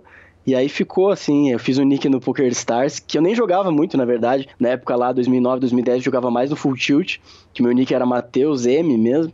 É, mas aí acabou ficando o nick do Poker, Poker Stars que eu fiz lá há muito tempo, acabou ficando Zinhão e, e aí pegou. Zion, qual que é a sua altura? Que se eu não perguntar, o ouvinte me mata depois. eu tenho. Cara, na verdade, eu, eu acho que eu tenho 1,68, mas eu sempre digo que eu tenho 1,70. Então, eu tenho 1,70. eu achei que você era. Eu, eu, eu não tinha ideia, porque eu conversei com você sentado lá no BSOP, né? Sim, sim, sim. Matheus, quando a gente começou a entrevista, eu falei que eu tinha uma pergunta para te fazer que eu estava ansioso para fazer, que seria a segunda pergunta. Evidentemente, a conversa rendeu, porque a conversa, como sempre, é ótima. Cara, por que, que alguém escolhe jogar torneio se ele pode jogar cash? Por quê? É, é. porque. é realmente. Você escolheu porque... o cash. Eu, eu sou um cara que eu escolhi o cash. Eu não consigo entender por que, que alguém opta pelo torneio. 80% dos entrevistados são jogadores de torneio, 90% Sim. dos ouvintes do, do, do PokerCast são jogadores de torneio, e no grupo de Telegram do WhatsApp é um grupo de jogadores de torneio, mas eu, eu não consigo entender. Você já conseguiu entender por que, que o ser humano opta por jogar o torneio? Que tem hora que começa, tem hora para acabar, tem hora para começar, em vez de sentar e jogar cash? é, eu acho que, principalmente no Brasil, aqui a gente tem muito mais oportunidade, né? Digamos assim, para jogadores de, de torneio, tem muitos times, muita gente boa ensinando.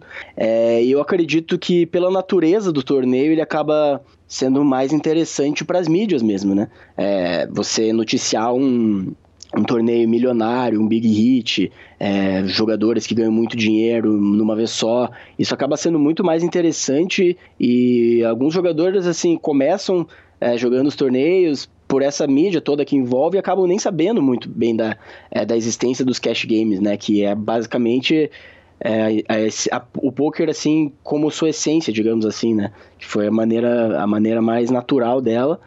É, e, e assim, talvez é, seja um pouco também pela questão da, da disputa, né? O, o, o, torneio tem um campeão, então o jogador recreativo ele acaba começando, né? Sempre recreativamente, aí ele, ele quer jogar alguma coisa que se pareça mais com uma competição. E o Cash Game não tem muito isso, né? Ele tem só ali o ele é mais constante, mais longo prazo, mas ele não tem muito a questão do vencer, né? Do, de ser o campeão. E eu acho que é um pouco isso, assim, cara. Você disse mais longo prazo. Na verdade, teoricamente, ele é mais curto prazo, não? O cash game. Sim. É, as variâncias de curto prazo são menores, né, do que, o, do que os torneios. É, isso aí é verdade. Uh, o Marcos Vinícius, do Rio, é, nosso ouvinte, que é o Drums 182, pediu para citar o Nick para poder dar aquela regulada na conta. Ele perguntou por que, que tem pouco brasileiro acima da NL50. Existe dificuldade em achar material de cash em português? Ah, eu diria que, na verdade, não, cara, porque eu acho que tem dificuldade em ter material por existirem poucos times, né? Agora a gente até começou com um, talvez a gente fale disso mais para frente, mas é, é, talvez assim os, o material que a gente diz, é, digamos que sejam as escolas, né? Então eu não acho que falte é, material para jogadores de cash game. Eu acho que poucos jogadores de cash game, até por uma natureza do jogador de cash game de ser mais low profile, né? Como a gente chama de, de ter uma carreira mais discreta, de não promover tanto a sua carreira, talvez façam com que com que a gente tenha essa impressão que agora é um pouco do trabalho que eu venho fazendo no Instagram para divulgar um pouco cash game, para divulgar um pouco o que que os é, como são os jogadores de cash game, né? Mas sobre a pergunta dele, por que, que tem poucos brasileiros acima da NL50, eu acho que é uma coisa natural é, de estímulo, assim, sabe? Porque, por exemplo, você pega um país, é, os países nórdicos, basicamente, que são é, os países que são mais potência no cat game, Finlândia, é, os países como a própria Suécia é, e alguns países assim como Bélgica, Alemanha, são países de custo de vida é, elevados, né? São países que têm uma moeda forte, é, são países que você ganhar lá mil dólares por mês, você está abaixo da, provavelmente, não sei qual é o salário mínimo, coisa assim, mas provavelmente você está abaixo do que, é, do que a maior, maioria dos salários da, do próprio país.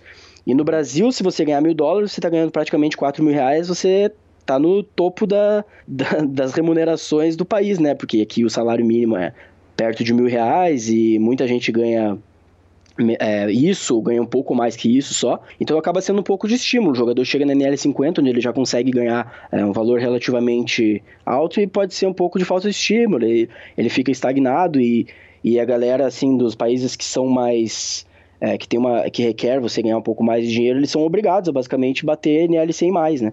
Uhum. Então é talvez seja um pouco disso, assim, cara. Zinhão, é, tem alguma questão, tem alguma coisa de algum tipo de personalidade que é melhor para se jogar cash game? E aí eu vou, vou continuar com a pergunta. Quer dizer, a gente tem. É, teve um momento no poker que, os, que exatamente esses caras nórdicos, por exemplo, é, eles, eles demonstravam uma agressividade no momento que o poker era muito passivo, que essa personalidade se tornou uma vantagem enorme para eles. O próprio povo alemão, quer dizer, a gente tem visto um, um volume enorme de, de grinders de torneio alemães e que eles não têm essa emoção de brasileiro, não tem essa pilha, não tem a, a vibrada, quer dizer, os caras não vibram com o, com o jogo da forma que o brasileiro vibra. Existem traços de personalidade que, que, que atrapalham de alguma forma o brasileiro, que poderiam favorecer a jogar torneio em vez de cash, na sua opinião? Difícil falar, né? Uh, eu acho que tudo isso que você falou é uma verdade. Talvez é, algumas coisas assim de criação mesmo, ou uh, alguns traços de eu acho que alguns costumes, assim, de, do povo mesmo, talvez os brasileiros, como você falou, é, são muito emoção. Não sei o porquê. É, não sei se é alguma coisa natural, se é alguma coisa do sangue latino, se é algum costume que a gente tem aqui, talvez pelo, por causa do futebol, mas se bem que os alemães também são apaixonados por futebol. Mas realmente, o, o que você falou é, cer é certo, é um povo mais frio, né? E o, e o poker é um, é um jogo que você tem que. Você não pode nunca se deixar levar pela emoção. Então, talvez naturalmente eles tenham um, um uma vantagem nesse quesito. E talvez uma questão do, do país mesmo, de países de primeiro mundo, já ter uma educação desde melhor, né? Mais forte e aqui no Brasil a gente tem que lidar com outros tipos de problema mais, mais cedo e é, a gente não tem, tipo, algumas pessoas que têm, não tem tanta condição, é, mesmo financeira, precisam lidar com uma educação talvez um pouco, com, com um nível um pouco abaixo, então eu acho que isso, é, esses, esses traços no geral influenciam, cara. Quanto a jogador de cash ou de torneio, eu vejo assim um pouco mais de personalidade, talvez a personalidade um pouco mais perfeccionista de querer é, se aperfeiçoar muito fundo em alguma, em alguma esfera, seja mais do cash game, e a, a personalidade de saber lidar com mais tipo de situações diferentes é do, seria dos MTTs. Talvez alguma coisa ligada nisso traga a paixão de alguns jogadores por cada uma das modalidades. Acho que é mais ou menos isso, cara.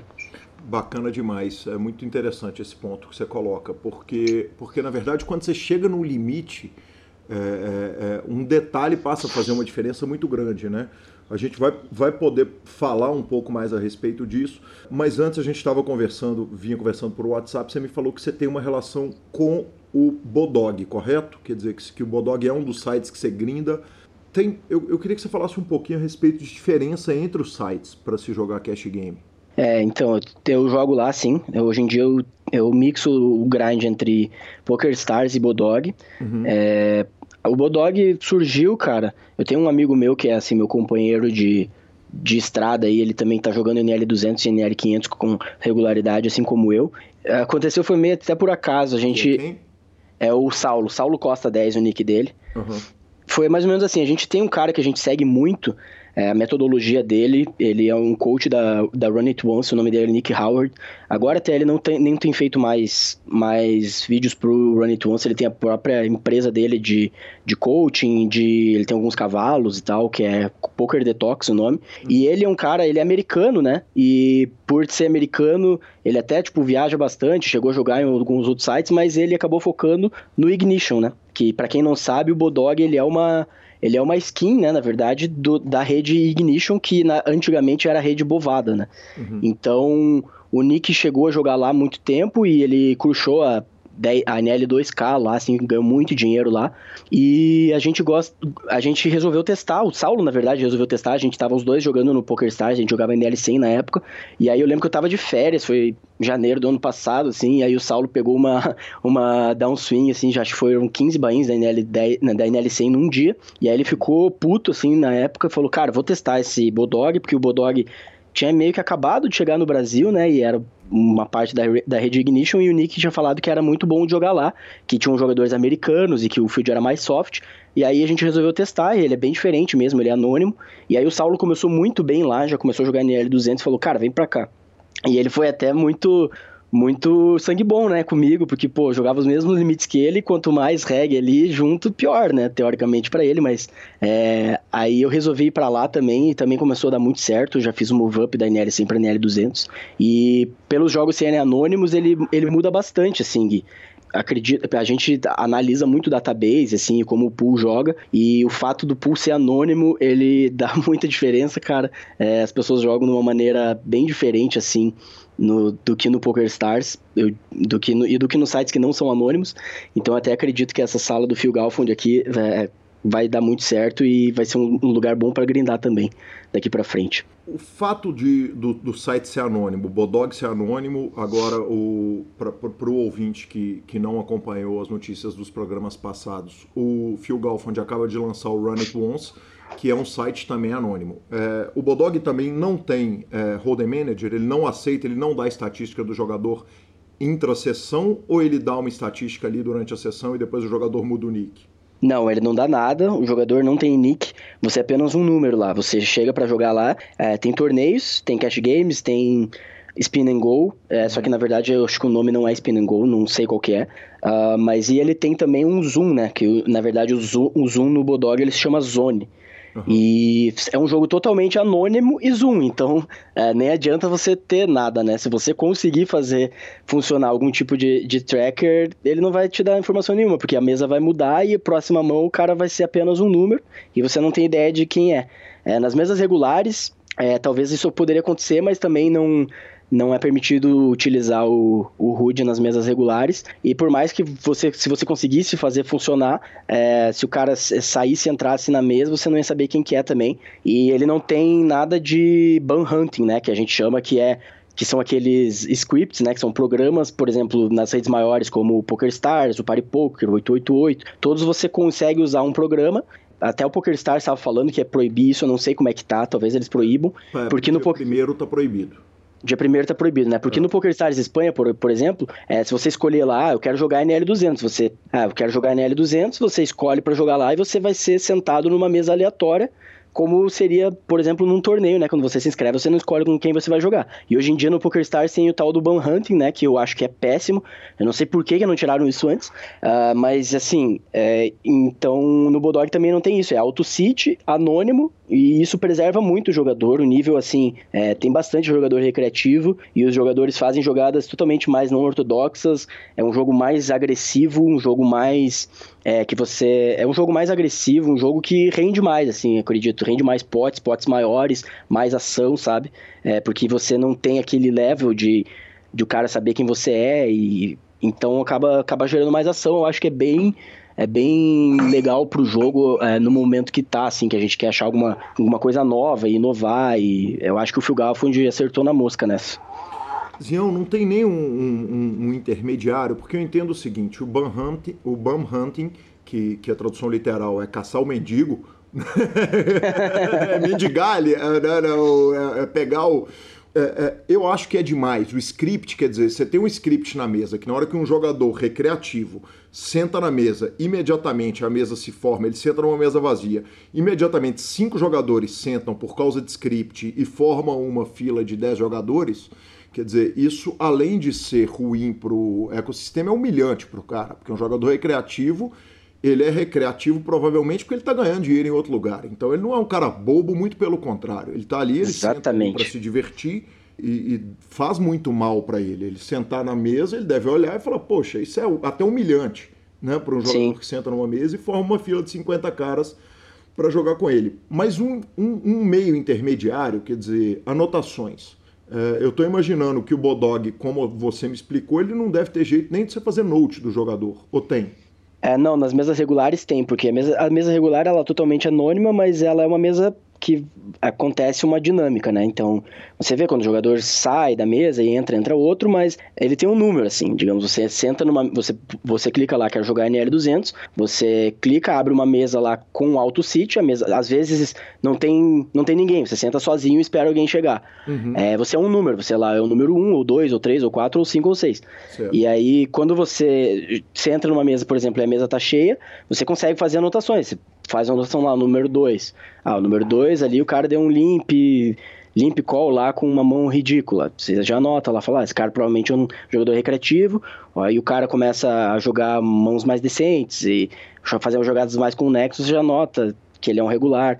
Mas o Bodog, ele tem como fazer anotações sim. No Zone não tem nem sentido, né, ter isso, porque são adversários anônimos e a mesa a mesa sempre fast fold, né? Como o Zoom do PokerStars, então você nunca sabe com quem você está jogando. A única coisa que faria você é, fazer algum tipo de anotação são mais em, coisas como que a gente já faz no PokerStars, como stack quebrado, né? Que os jogadores recreativos é, às vezes jogam com stacks quebrados e o jogador regular normalmente joga com o máximo na mesa, que é 200. Só que o Bodog ele não tem também o alto rebuy ali, que é das outras salas. Então, às vezes, você perde um pote grande lá e a próxima mão você vai com o stack quebrado e você é um regular, né? Então, às vezes até isso confunde, assim. É bem, é bem legal a dinâmica do Bodog, assim, na minha opinião. Zion, por que, que o... você não joga só no Bodog? Ele não tem volume suficiente para te atender? Exatamente, ele não tem volume suficiente porque o Bodog ele te deixa, ele te permite jogar no máximo quatro mesas, tá? Uhum. E dessas quatro você pode jogar no máximo duas do Zone. Ou uhum. seja, você, eu, eu posso jogar lá e o que eu faço normalmente é jogar duas mesas Zone e duas mesas regulares. Uhum. E aí com isso eu consigo ainda fazer mais volume, então eu ainda gosto do Poker Stars e ainda jogo, o, o ainda completo esse volume com o Poker Stars. Jean, aproveitando que a gente não tem patrocinador site no programa e a gente pode falar o que a gente quiser sobre qualquer site, por que não julgar o 888, o Party Poker, é, as outras salas todas? Quer dizer, eu imagino que todas essas salas tenham boa action e tenham é, fields mais macios que o PokerStars, que evidentemente compensa o, o, o field mais duro com um monte de vantagens, entre elas o volume, né? É, então, cara, é, eu cheguei a testar pouco, assim, para ser sincero, mas a gente acompanha, tem alguns amigos que conver a gente conversa, a gente acompanha fóruns e informações desse tipo. É, um grande problema, assim, que, que acontece em alguns sites é a questão de, de bots que uhum. dizem ser uma coisa, mas eu não tenho certeza, então não posso acusar, entre aspas, né, uhum. sites de acontecerem isso.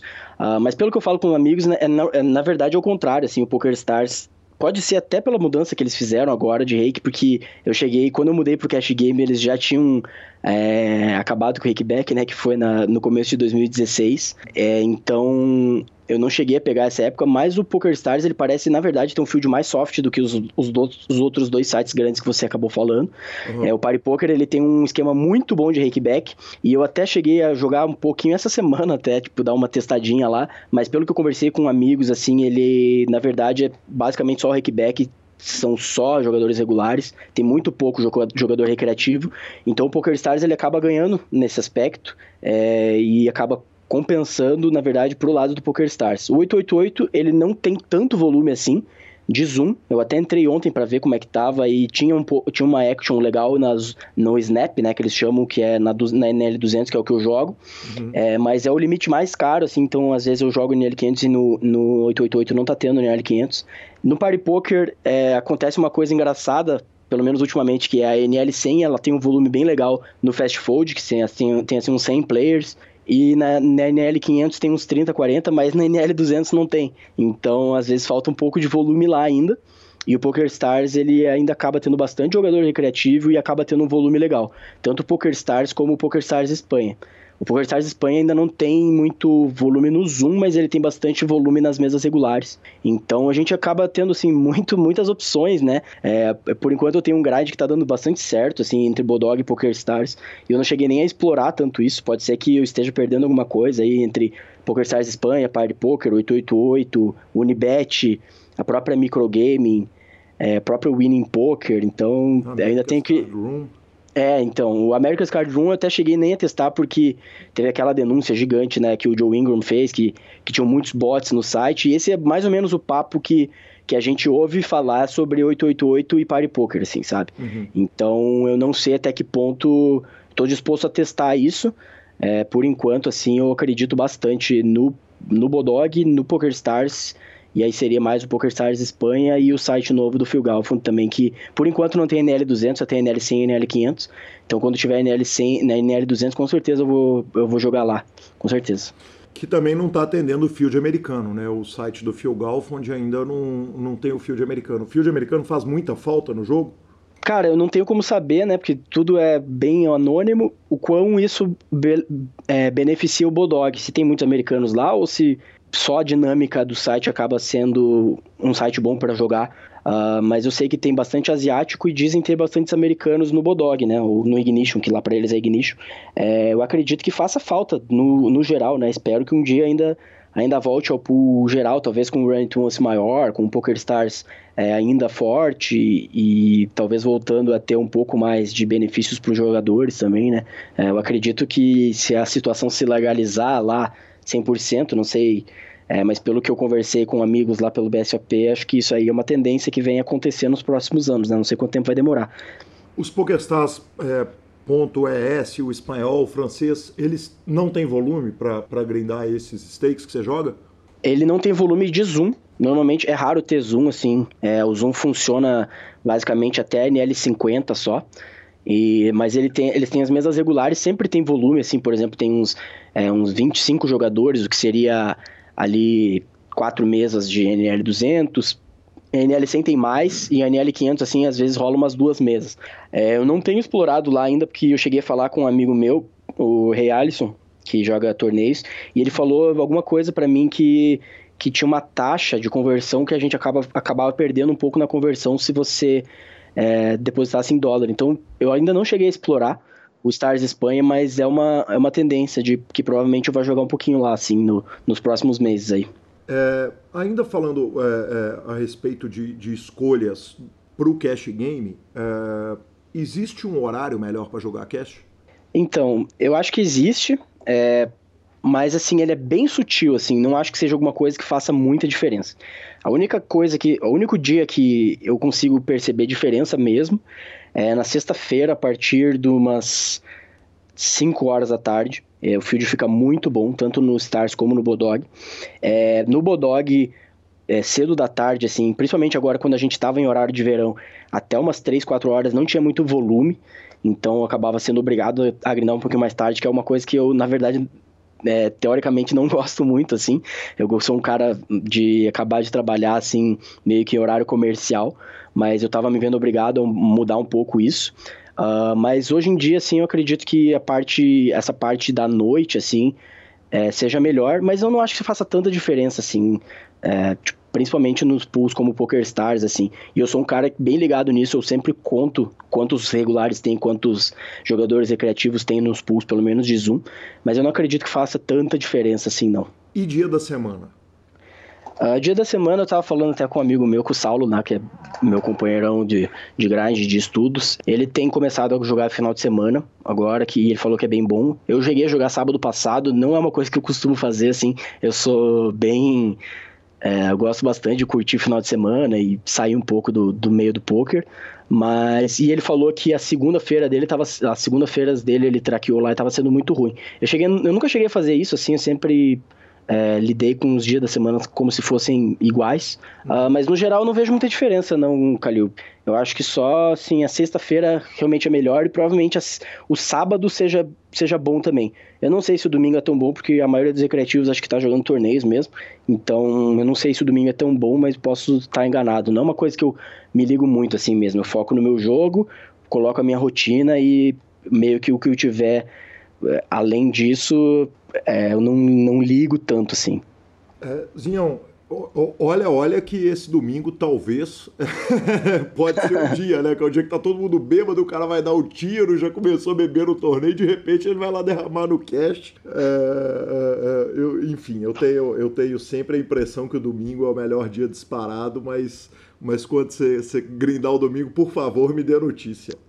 pode ser, pode ser, pode ser. É que na verdade eu também, era uma coisa que eu não gostava, é, até que acho que até esqueci de mencionar, mas eu comecei jogando torneios, né? Eu joguei um ano de MTT antes de migrar pro Cash Game, uhum. e era uma coisa que eu não gostava, assim, como você falou, gosto muito de futebol, é, gosto de fazer o churrasco com família, com amigos e é, curtir minha namorada também, então acaba sendo uma coisa que eu abro mão, assim, por mais que tenha um EV maior, eu acabo abrindo mão mesmo e não trabalhando no domingo, porque é uma coisa que me faz bem, assim, no pessoal. Eu acho que acaba sendo mais EV no longo prazo para mim. Bacana demais. Zinhão, time de cash, cara, é, o time de cash é uma novidade na sua vida, né? Quer dizer, você, agora que, que você começou a falar em, em montar um time de cash, correto? Exatamente. Por que não antes, cara? É, o, o, time é um formato que no Brasil ele está completamente é, é, é, divulgado, quer dizer, a turma está arrumando uma nota com, com os times, tem gente saindo de time para montar outros times. Por que só agora? Então, foi, foi uma coisa até na verdade que aconteceu, não foi algo que eu procurei. É, o Saulo, a gente já tinha falado lá atrás, quando a gente começou a, a ir bem na NL200, ele, ele já tinha essa ideia de fazer um CFP, né, que seria Coaching for Profits, Coach por, por Profits. Uhum. É, ele tinha me falado para mim lá atrás de fazer um time e tal, e eu acabei falando, falando, cara, acho que a gente pode fazer mais para frente, mas ainda tô focado no meu jogo e tal. E acabou que foi uma oportunidade que apareceu, né? É, o Luan Pseudo Fruto, para quem não conhece, me procurou. Entrevistado é... no PokerCast, inclusive. Exatamente, entrevistado no PokerCast. Ele aparece... ele me procurou, ele já tem experiência com time, né, com administração de times. Ele é um jogador de MTT e tem sucesso absoluto na, na Card Room, que é um time de, de MTTs, e ele me procurou para eu ser um instrutor, né, na verdade. Então, é, perguntou se eu teria interesse em dar coach para o time e tal. E aí eu sempre... Porque eu tinha falado, acho que nos Instagrams, que eu realmente ainda não tinha explorado muito esse, esse aspecto, né? Sempre tive muito focado na minha carreira, é, sempre estudei muito e grindei bastante, porque é realmente muito difícil de, de se manter lá, assim, esses limites que eu, que eu, tenho, que eu tô jogando, ainda pretendo fazer move-ups e jogar mais caro ainda. Então é uma coisa que eu acabava deixando um pouco de lado, justamente por, é, por isso que você falou, assim, é, de ganhar dinheiro, realmente eu acho que é, é uma coisa bem lucrativa, mas eu ainda acho que eu precisava atingir um nível ainda melhor tecnicamente, ainda poder ter mais resultados para mostrar e para poder explorar um pouco mais esse lado, assim, sabe? Para poder ter um pouco mais de credibilidade, talvez. E aí foi quando o Luan me procurou e a gente conversou e negociou e, e, se acertou, assim. Então, na verdade, eu não sou nem eu não sou nem dono, né? Não sou não fui nem o que montei o time. Na verdade, quem montou o time foram eles e eles me chamaram apenas para ser o, um dos instrutores, né?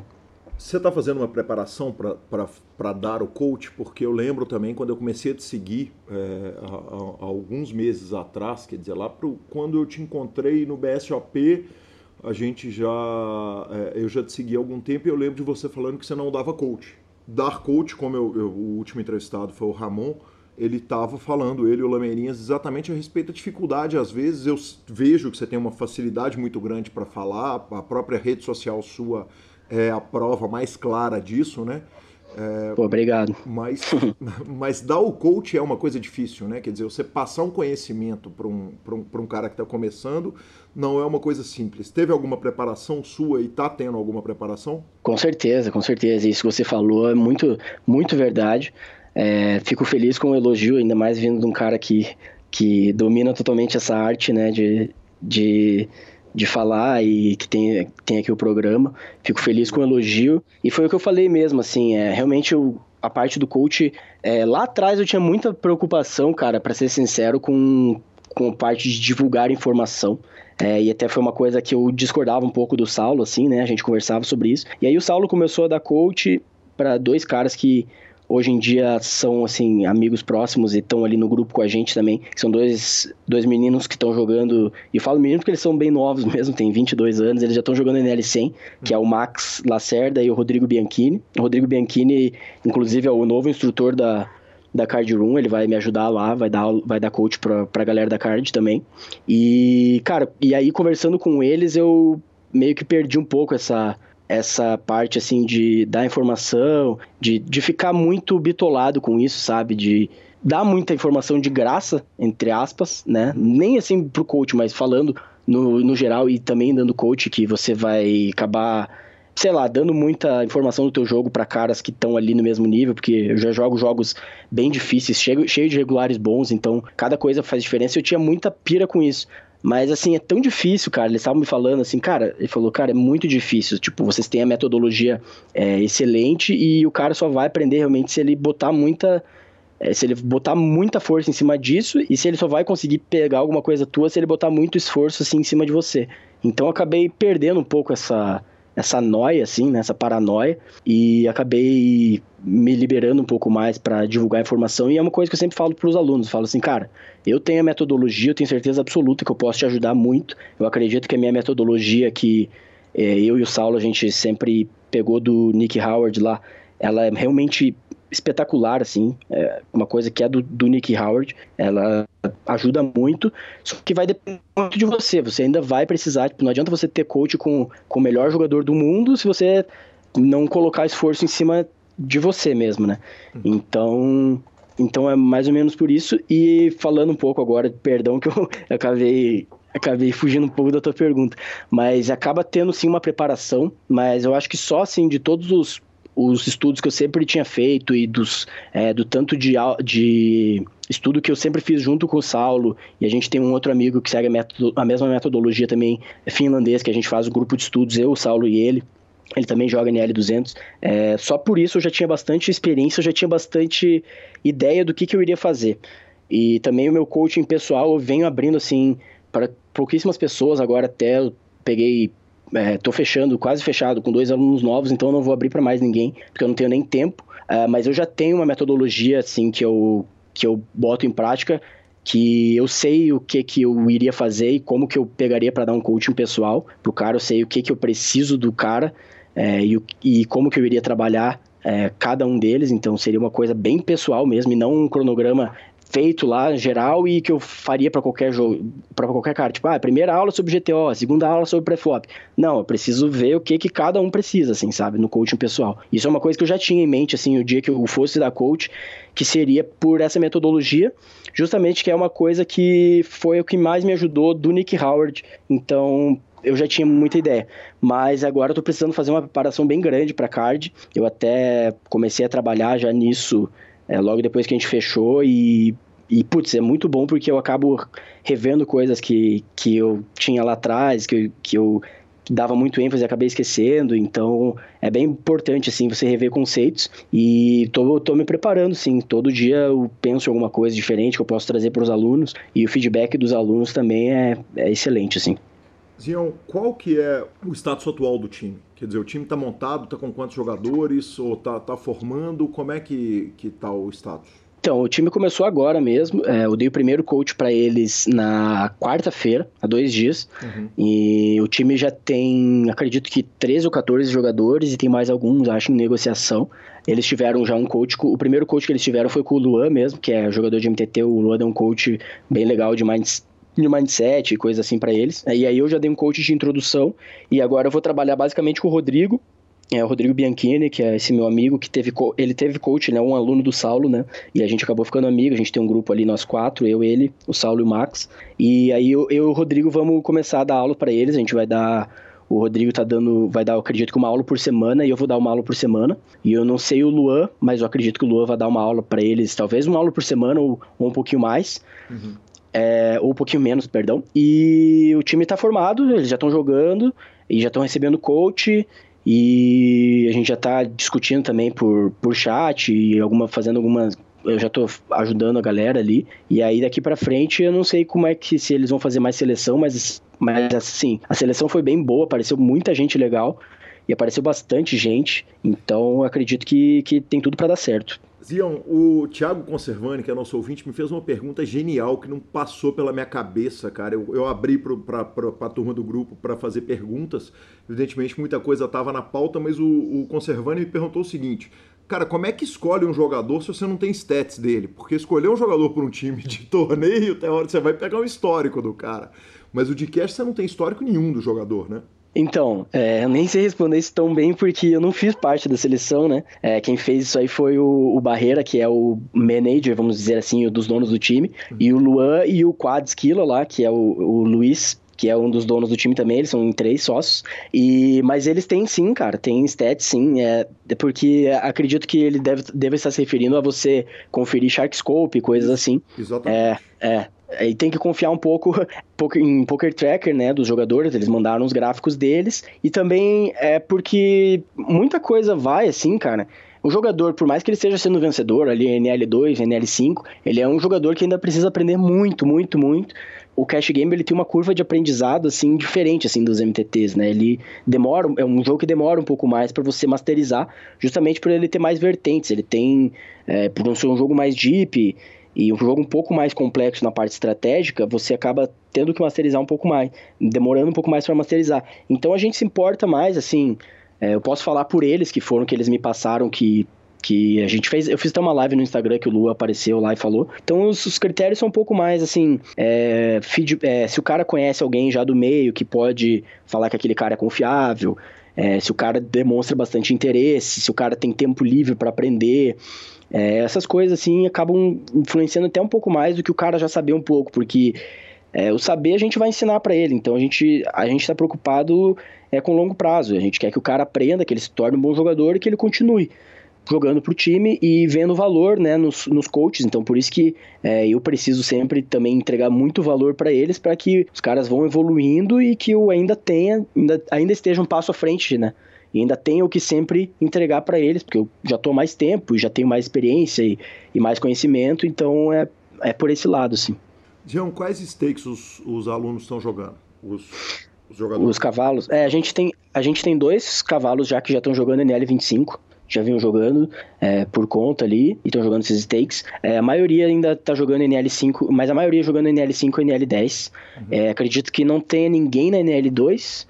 Então a maioria é na NL5 e NL10. Acho que não tem ninguém na NL16 e temos é, os dois que jogam mais caro estão jogando NL25 no momento. É, uma coisa que é uma curiosidade do Cash Game é o seguinte: o Cash Game Online ele tem um teto no rake, então teoricamente, quanto mais baixo o nível que você joga, mais vai ser o impacto do rake no jogador. Correto ou eu estou errado? Corretíssimo. Então quer dizer, teoricamente, ainda que um jogador que está jogando a NL5 esteja pegando um nível de adversários mais baixo, ele vai estar tá pagando um rake mais alto porque os pots não vão alcançar o teto do rake, correto? Correto. Quanto que isso impacta para o jogador que está começando? Impacta bastante. É, os reiki nos micros são realmente muito altos, mas assim, ainda assim dá para ganhar. É, o reiki ele ainda é alto nos, nos limites altos mesmo que eu jogo. Eu acabo. Eu mostrei, assim, no meu Instagram tem lá meu, o meu gráfico e o reiki é basicamente o que eu paguei de reiki, é o que eu ganhei. E assim, modéstia à parte, mas não é nem modéstia à parte, porque é assim, é só uma, um fato mesmo que a minha rate ela é realmente alta e ainda assim o reiki ainda é perto da meu rate, que eu acredito que deva, deva ser algo em torno de 7 BB barra 100, que eu, o que eu pago assim na NL200, o que é para quem não não tá acostumado com isso, mas é uma um rate é, é um valor relativamente muito alto, muito alto mesmo. É, e ainda mais o PokerStars, que a gente não tem o rakeback e tal, acaba sendo alto. Mas, assim, para os micros acaba sendo até um pouco mais alto que isso, porém, isso que você falou, ainda tem jogadores muito, muito fracos mesmo, é, que você vai sempre, vai ser sempre que basicamente relativo, assim, né? É, os jogadores, porque o poker ele é um jogo optimal, né? Ele tem uma teoria optimal, então quanto melhor o jogador, por mais que assim, por mais que ele ainda tenha algum leak, por mais que ele tenha alguma coisa, se ele já sabe o básico, você não consegue ser tão lucrativo assim a, a bater, por exemplo, um reg acima do reiki, né? Então, é, acaba sendo que os reikes, um reiki de 7 BB/100 basicamente na NL200 e um reiki, sei lá, de 12 BB/100 na NL5, mas você ainda consegue ter uma vantagem grande para os adversários, né, que os nossos alunos, espero que eles aprendam bastante, é, ele ainda vai conseguir ser lucrativo e também a ideia é fazer eles é, quanto fazer eles fazerem move-ups mais rápidos, né? Do que você tiver. Se você estiver lá jogando por conta, você precisa, às vezes, sacar um dinheiro e, é, no, e tem que se segurar bastante para fazer move-up. E aí, como são valores um pouco mais modestos, digamos assim, para quem está investindo, né? Que que é a galera, a galera da card ali, que são os backers, acaba que eles têm mais oportunidades de fazer move up e botar a galera para jogar mais caro já e ganhar melhor, né? Melhor pro cavalo, melhor pro time e também acaba pagando menos rake, né? Que foi o que você falou. E acho que é essa a ideia, fazer todo mundo sempre é, sair um pouco dessa, desses micros, assim, né? Professor Marcelo Lanza Maia, que entrevista, hein, cara? Sensacional, hein? É, o cara não, não segura nada, nenhuma pergunta fica sem resposta, né? A, didática dele é um negócio impressionante, a capacidade de fala dele é é um negócio legal demais. Quem segue ele no, no Instagram, só procurar Zinhão lá no Instagram. Se não me engano, tem três Os no final. Mas se procurar Zinhão, vai, vai encontrar ele lá imediatamente. E muito obrigado, Zinhão. Então, semana que vem, segunda parte aí da entrevista com ele. Professor, nós tivemos uma estreia lá no, no Super Poker, né, cara? O pergunte de, de, de bets esportivos que o PokerCast responde. É, você respondeu das Filipinas, né? Ainda estava nas Filipinas quando respondeu, naquela praia maravilhosa, as perguntas dos ouvintes. A pergunta tá lá de novo, volta e meia o, o arroba Superpoker coloca no ar pergunte qualquer coisa que você quiser de apostas esportivas. E nós vamos fazer esse pequeno quadro aqui toda semana é, respondendo as dúvidas dos ouvintes. Lanz, eu começo com a, a seguinte dúvida do ouvinte. Lá no Instagram do Super Poker, o Gabriel Denipotti te trucou ali, professor, entre aspas, é, falando o seguinte: quando você respondeu que tem sempre um time que tem mais chance e tal, ele falou: óbvio que não, as odds sempre serão favoráveis à banca. E aí, professor, fica o seu espaço para responder a dúvida aí do Gabriel. Bom, vamos lá. É, é o seguinte: vamos imaginar então um jogo de tênis entre dois jogadores equivalentes. O site paga 1,90 para cada um. Eu e você. Ok. Não, aí não, porque é covardia com o senhor. que peito, peguei bet. não, peguei, peguei não. peguei não, peguei. Mas dois jogadores do mesmo nível jogando tênis, o site paga 1,90 para cada. A, essa odds não é favorável à banca. O que ela cobra ali é o reiki. Uhum. Tá certo? Ela estaria a cada um real, a cada 100 reais apostado, você ganharia 90 reais de lucro numa das apostas. É, então ela te cobra ali o reiki. A única coisa que ela te cobra ali é o reiki das apostas. Uhum, é, não tem odd, não tem odd ajustada nessa odd. Ela não tem nada que favorece a banca nesse caso específico, a não ser o reiki normal que qualquer coisa, qualquer prestador de serviço cobra. Uhum. É, então, é, é, é, muito complicado a gente falar que a odd é sempre favorável à banca, porque eles fazem um estudo onde que eles fazem esse corte da linha. Esse corte da linha, em teoria, seria o 50-50. Eles fazem um estudo, obviamente, para isso, e o que é muito importante, que a gente tem que sempre procurar, é a odd mais desajustada. Eles não acertam sempre, é obviamente eles têm os melhores analistas do mercado do mundo, eles contratam essas pessoas para fazer esses ajustes de linha, mas é comum o site desalinhar em um ou outro, outra, outro jogo específico. O mais legal é você estudar sobre isso. Vamos lá. Você pode tentar à medida que você for estudando, vendo odds, vendo o jogo, vendo odds, vendo o jogo, você pode começar a sugerir qual seria a odds ideal. Então, amanhã o Galo joga com quem, Gui? Amanhã o Atlético joga com Vila Nova no Horto com time reserva do Galo. Ok. O Vila vem na campanha média no Campeonato Mineiro. O time reserva do Galo vem de duas vitórias. O jogo é no Horto. O time está embalado, mas mesmo sendo o time 3, que é um time muito ruim tecnicamente, mas ele deve ser superior ao Vila Nova. Uhum. Qual seria a odds justa que você, você tenta fazer esse brainstorm? Você tenta colocar essa odds justa. E aí você compara com a odds do site com o tempo que você for fazendo isso, você consegue identificar: ah, não, essas odds estão muito ruins. O, minha, o, o meu conselho é não aposta. Se a odd está ruim, se a odd está baixa, não tenta compensar ela com handicaps, não tenta compensar ela com outros tipos de apostas, porque se ela está ruim, não vale a pena apostar.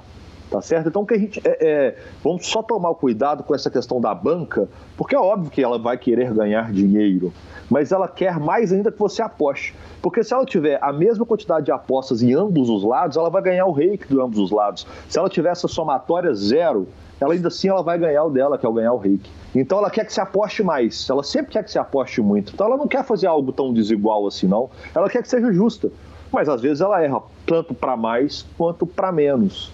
Então é bem legal a gente fazer esse estudo, procurar saber qual seria essa odds ajustada. Eu, por exemplo, acho que esse Atlético Vila Nova, a vitória do Galo amanhã, uma odds ajustada que seria legal, seria odds na casa de 1,40 para a vitória do Atlético, mesmo jogando com o time reserva. 1,44 talvez seria ideal. E enquanto eu estou falando com vocês, eu estou abrindo agora aqui para saber quanto que o site está pagando. E não vai conseguir eu abrir não... porque você está em Dubai. Não, mas o aplicativo do Resultados ele abre, curiosamente, é, porque ele não deve rodar dentro dessa linha. Se eu fosse no site de aposta, eu não conseguiria. Aí ele não abre mesmo.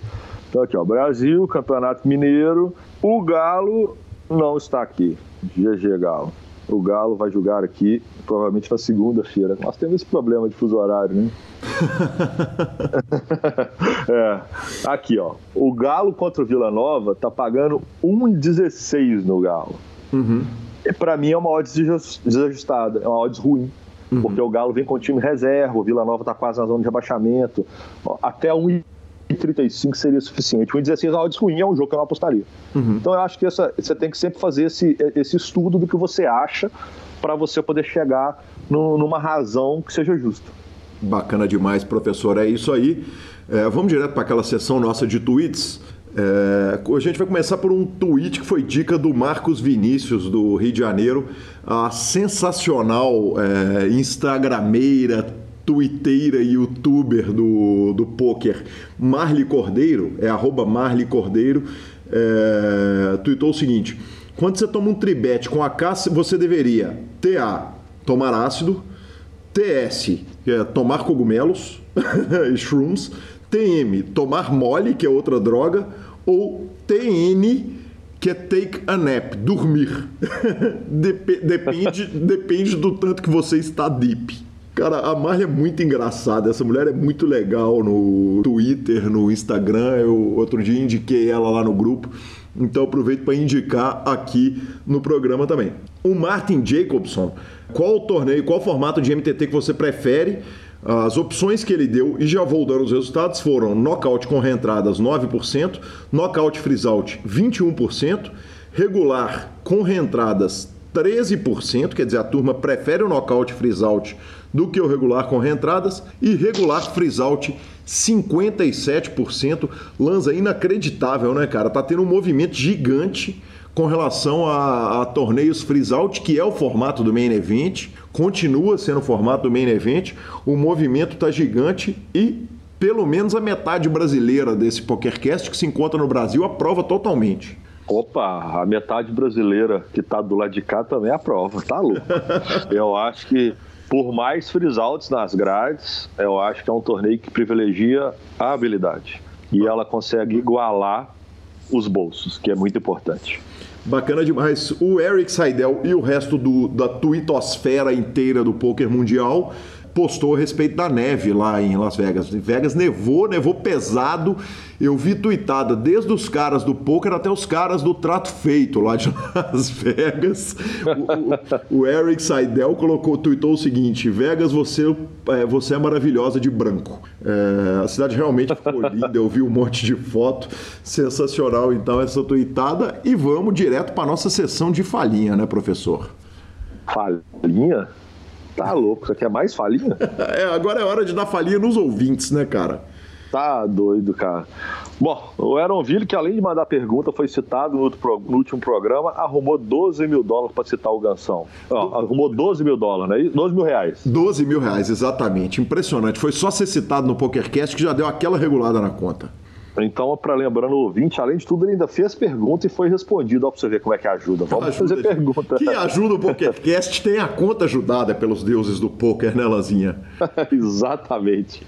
O Gansão também pediu uma citação para dar aquela regulada na conta que quando o Heron mandou lá, falou, bicho, Obrigado, PokerCast. Vocês me citaram, arrumei 12 mil Gansão e instantaneamente falou, velho, então, pelo amor de Deus, me cita que eu não aguento mais trave.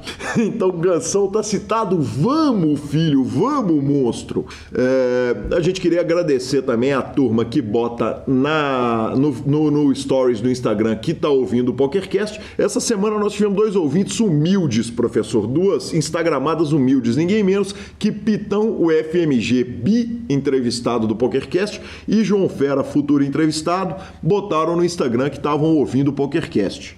Aí sim, né, senhor? Celebridades estão aderindo à causa do, do programinha. Exatamente, cara. O Pita mandou um print fantástico. Ele que estava jogando numa mesa, acho que o Bahia era de 100 reais, ele estava com 600 e, tanto rea... 600 e tantos reais na mesa e mandou a seguinte falinha: Ô pessoal, dá licença que eu vou precisar sair aqui, que eu tenho que levar minha avó no judô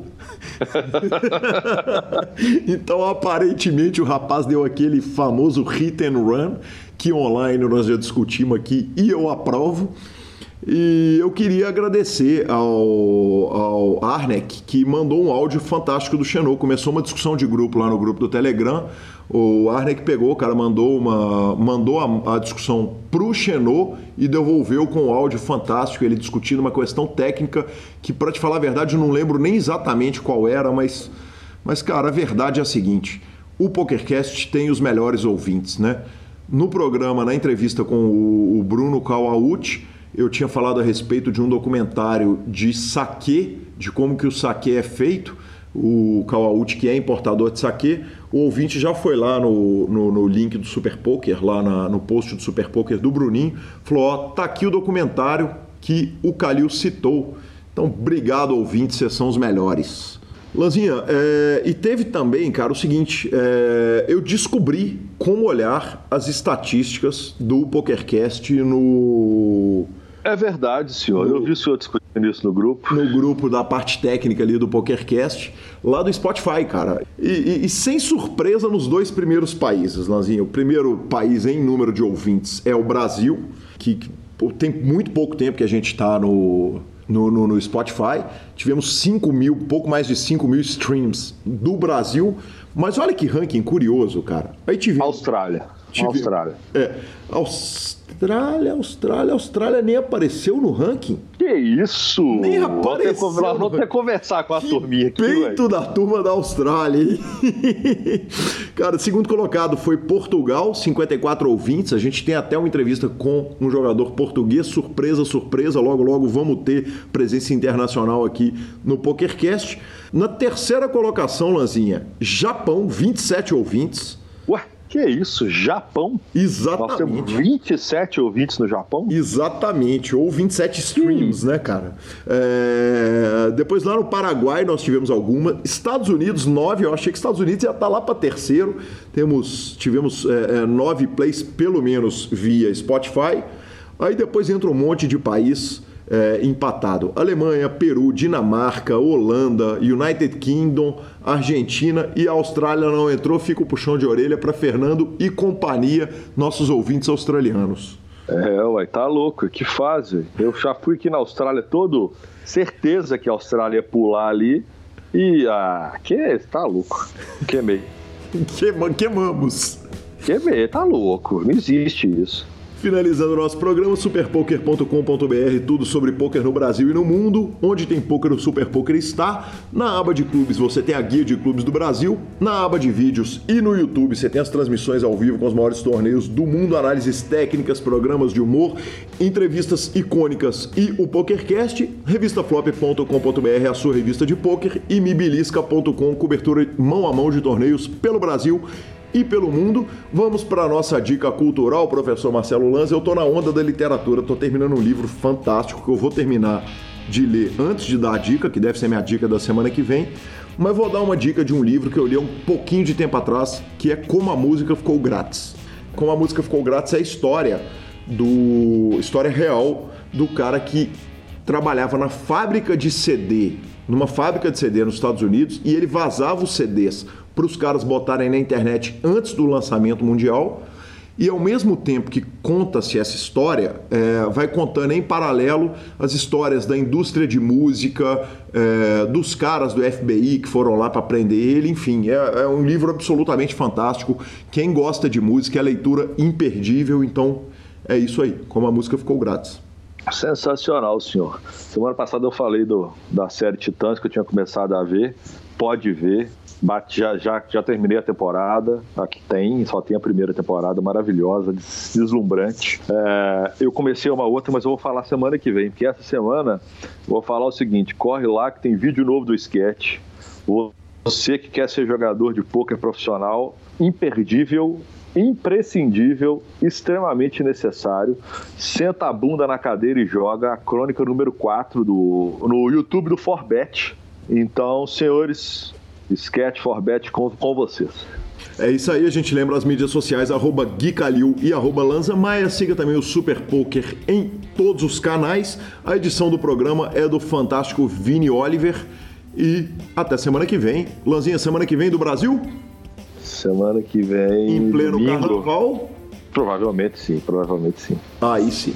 É... Descansando.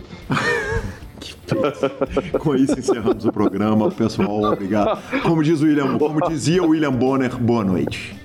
Um abraço, até a próxima semana. Boa noite. Exatamente, direto para notícias, lembrando que o próximo BSOP volta para Bela Salvador, é isso? Não, próximo não, próximo é São Paulo. Entrevistas icônicas e o PokerCast. que parceiro, hein, velho? Mamãe. Oi, mãe.